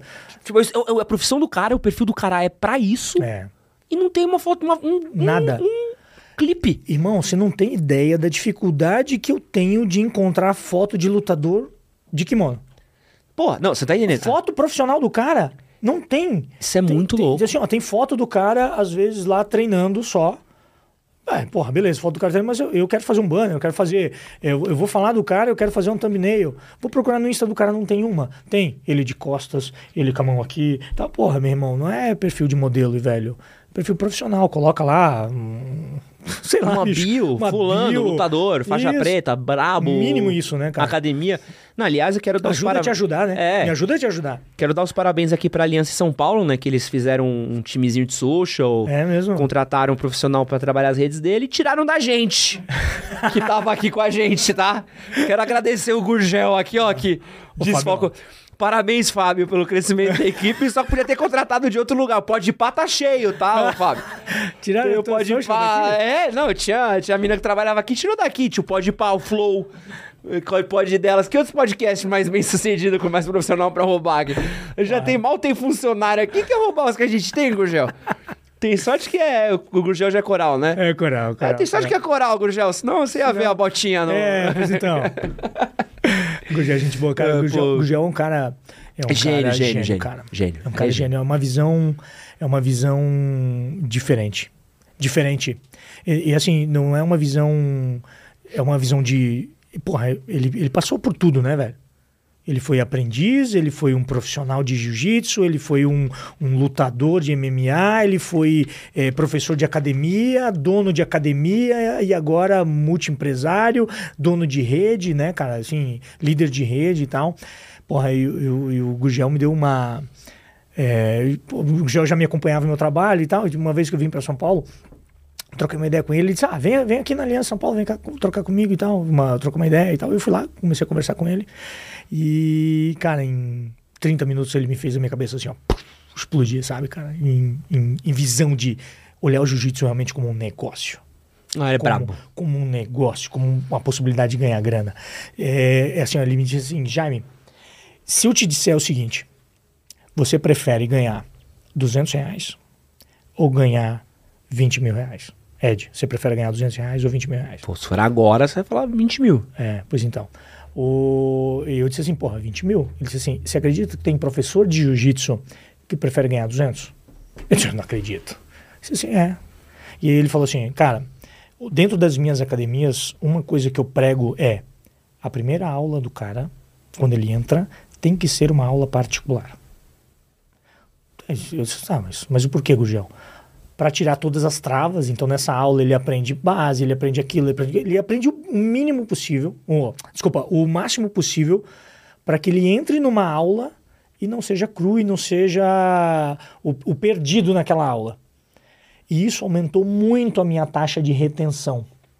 Ou seja, o cara entra, eu dou aquela aula particular dele, ele fica maravilhado com aquela aula particular, porque é a melhor aula, eu empacotei tudo que eu posso ali para deixar o cara apaixonado por aquilo. E aí o cara, quando ele sai daquela ali, ele já cai na recepção. A recepção já é instruída a oferecer outras aulas particulares, se ele quiser, né? Ou a aula coletiva, se for a aula coletiva, aí tem os planos e tal, enfim.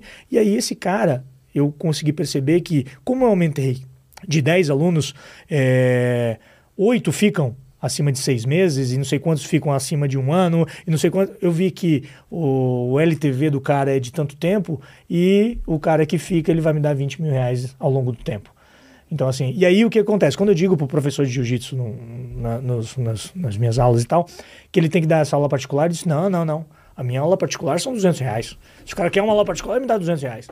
Vocês, porra, não faz sentido, né? Então, e, o Gurgel, tipo, uma, uma, uma coisa simples, Explodiu não, é sinistro, é sinistro. Ah, eu, eu falo Bravo. real, é que eu faço aliança e sou. Uhum. puxo sardinha. Mas é sinistro que os caras têm de. E, mano, é muito louco quando eles entendem cada público de cada unidade, velho. É. Isso é muito sinistro, tá ligado? É Tô muito ligado. sinistro. Você vai em Moema é uma coisa, você vai em São Caetano é outra coisa, você vai no Jardins é outra, você vai na é sede é outra. Uhum. Você vai vendo que assim, entender exatamente, tipo, essa galera Público, aqui que é, é isso. Uhum mas tudo tem o mesmo envelopinho. E, pô, e todo, cada lugar que você vai tem uma, uma escolinha nova. É bizarro. Tô convidado pra. Agora eu tô te convidando. Quando for em Santa Catarina, Blumenau, vai lá conhecer. Pô, não, por favor. Lá, pô. Queria te trazer pra treinar comigo hoje. Porra, bora. Você tá com kimono no carro? É, mas eu busco. Pô, se quiser. ó, tem aula às oito. Às oito? Às oito. Se quiser, tá convidado. Show. É, pra gente chegar aqui no nosso finalzinho aqui, Jaime. O que, que todo faixa preta de jiu-jitsu tem que saber? Caramba que todo faixa preta de jiu-jitsu tem que saber. Cara, eu divido o jiu-jitsu em quatro. Quatro. DKSC. Eu adoro suas siglas, tá? é mesmo, pode crer. É, DKSC. Por quê? D. Defesa pessoal. Um faixa preta de jiu-jitsu, ele tem que saber defesa pessoal. Cara, eu pego muito um pé da minha esposa. Cara, defesa pessoal não é apenas você saber sair de um golpe, ou sair de um, de um, O cara chegar em você naquele momento e tal, de te botar uma arma, de botar uma. Defesa pessoal não é apenas isso. Defesa pessoal é muito antes disso. É você chegar no lugar e você já tá ligado no que tá acontecendo, você tá parado no sinal, fechar o vidro, você tá de olho no que, que pode ser uma possibilidade ou não. Então o cara tem que estar tá safo nisso, ele tem que conhecer isso, ele tem que saber defesa pessoal, ele tem que saber se defender, tá? É, K, é kimono. Faixa preta tem que ter experiência de kimono. Ah, hoje a gente até conversou ali sobre é, ah, jiu-jitsu sem kimono e tal, no-gi e tudo mais. Tem vários faixas pretas aí especializados em no-gi, né? É, se você for ver o Gordon Ryan lá, que é o, o bambambam no mundo hoje sem kimono, ele é faixa preta de jiu-jitsu sem kimono, mas é com kimono também. Então o cara tem que ter, na minha visão, faixa preta tem que ter experiência de jiu-jitsu com kimono. Uh, S, né? Sem kimono. Então o cara tem que ter experiência em jiu-jitsu sem kimono. O que é experiência? Ele tem que saber que é outro esporte. Ele tem que saber que tem outra pegada. Ele não tem que apenas ficar, cara, não, eu sou jiu-jitsu com kimono e ficar aqui e achar que esse é o mundo dele. Não é. Hoje em dia não é mais isso, né? E o C, que é competição. Sim, o cara tem que ter vivência de competição. Precisa ser um competidor? Não, não precisa. Mas ele tem que saber o que é uma competição. Ele tem que ter, ao menos, competido uma vez na vida dele. O porquê disso? A competição te ensina coisa pra cacete. Então, assim, porra, você já competiu? Ainda não. Ainda não. A ideia é competir esse ano. Recomendo muito, fortemente. Por quê? A competição é assim, bicho. É, tem, tudo, tem, tem várias etapas aí dentro. Né? A primeira é a seguinte, cara, eu vou competir. Essa já é uma primeira decisão. Ah, você tem é. que tomar. Vou competir, já começa a dar um frio na espinha. Beleza. Quando? Não sei. Aí eu vou lá e falo com o meu professor e pergunto assim: professor, eu quero competir. Ele vai dizer para ti: tá, podes ou não podes, dá ou não dá e tal. Vocês chegaram num, num consenso e escolheram uma competição. Ok. Qual é o peso que eu vou competir? Tem vários. Putz, ah, eu tô com 78. Beleza, mas tem categoria 76 e tem categoria 82. O que, que a gente vai fazer? Vamos descer? Vamos subir? Qual vai ser a estratégia? Ah, não, pô, vamos descer. Ah, para descer eu preciso perder um pouco de... São várias decisões que você tem que tomar e isso faz parte da experiência. Se você quer ser um faixa preta, é, e normalmente faixa preta é professor, por mais que você não goste de competir, você não pode privar um aluno seu disso. Uhum. Se você é um cara que é faixa preta e não quer competir, não gosta de competição e tal, beleza. Mas se você tiver um aluno que quer competir, você tem que dar essa possibilidade para ele. Tem que saber e dizer para ele, olha, o bicho, o caminho é esse. Então, DKSC, defesa pessoal, treino de kimono, treino sem kimono, experiência em competição. E eu cheguei na preta, acabou? Nem um pouco, cara. Nem um pouco. Eu tenho, eu, faixa preta, recebi meu segundo dan agora de faixa preta, é, seis anos de faixa preta, e não acaba. Jiu-jitsu nunca acaba. Jiu-jitsu você vai. E, e, aí é aquele esquema que a gente volta lá no começo do podcast, né? Jiu-jitsu te dá longevidade. Porra, eu era um cara treinando jiu-jitsu com 26 anos de idade. Eu sou um cara totalmente diferente treinando jiu-jitsu com 39. Você é um cara totalmente diferente treinando jiu-jitsu com 50 e você é um cara totalmente diferente treinando jiu-jitsu com 70.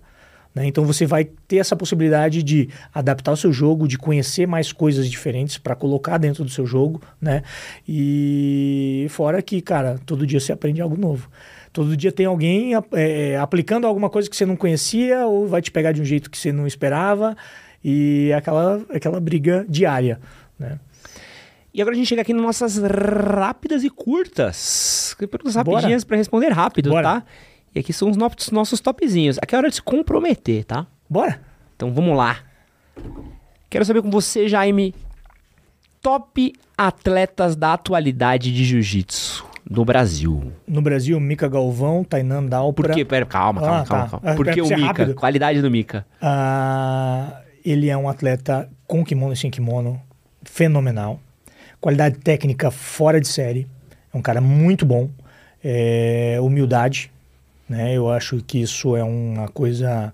E humildade é diferente de ser, de você se colocar numa situação é, pejorativa da palavra, sabe? Uhum. É assim, é de você estar ciente das suas capacidades e nem por isso menosprezar alguém. Né? É o que eu, eu entendo assim. E ele é. Meu irmão, o moleque é muito sinistro, velho. Muito sinistro. Então, esse, esse para mim é. Que, principalmente porque é um, é um atleta tão perigoso quanto de kimono quanto sem kimono, sabe? Boa. Tainan? Tainan Dalpra, outro moleque, sim, fora de série, fora de série, em termos de, de jiu-jitsu. Sim, é lá da, da UJ, é de Santa Catarina, de Florianópolis, conheço o pai dele, David e tal. É um cara muito bom. O cara, uh, ele perdeu agora o Mundial, pro Jansen Gomes e tal, mas eu não, assim, um cara um jiu-jitsu técnico refinado, sabe aquele cara que parece que tá treinando e tá competindo de terno? Uhum. Chama-se Tainan Dalpra, parece que o cara, assim, sabe, uma, de uma forma clássica, assim, sabe, de fazer muita força, muita pressão, um negócio bonito de se ver. Boa. Tem mais um aí pra pôr o top 3? É... Pegou só os levinhos, hein? Nicolas Meregali. Sim, o Nicolas é um cara em termos de, assim, eu não vou dizer que o cara não tem humildade, assim, sabe? Ele fala. É, é...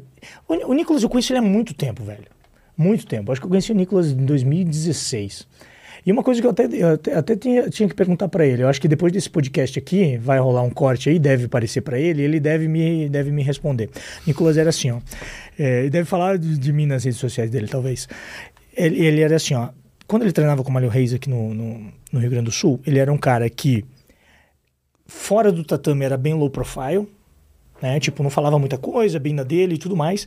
Mas dentro do tatame, quando ele vencia ou e tal, ele, esbravejava, ele berrava, ele batia no peito, dizendo, pô, eu sou o cara, eu sou foda, e não sei o que e tal. Ele, ele soltava aquele, aquilo que estava preso dentro dele, sabe?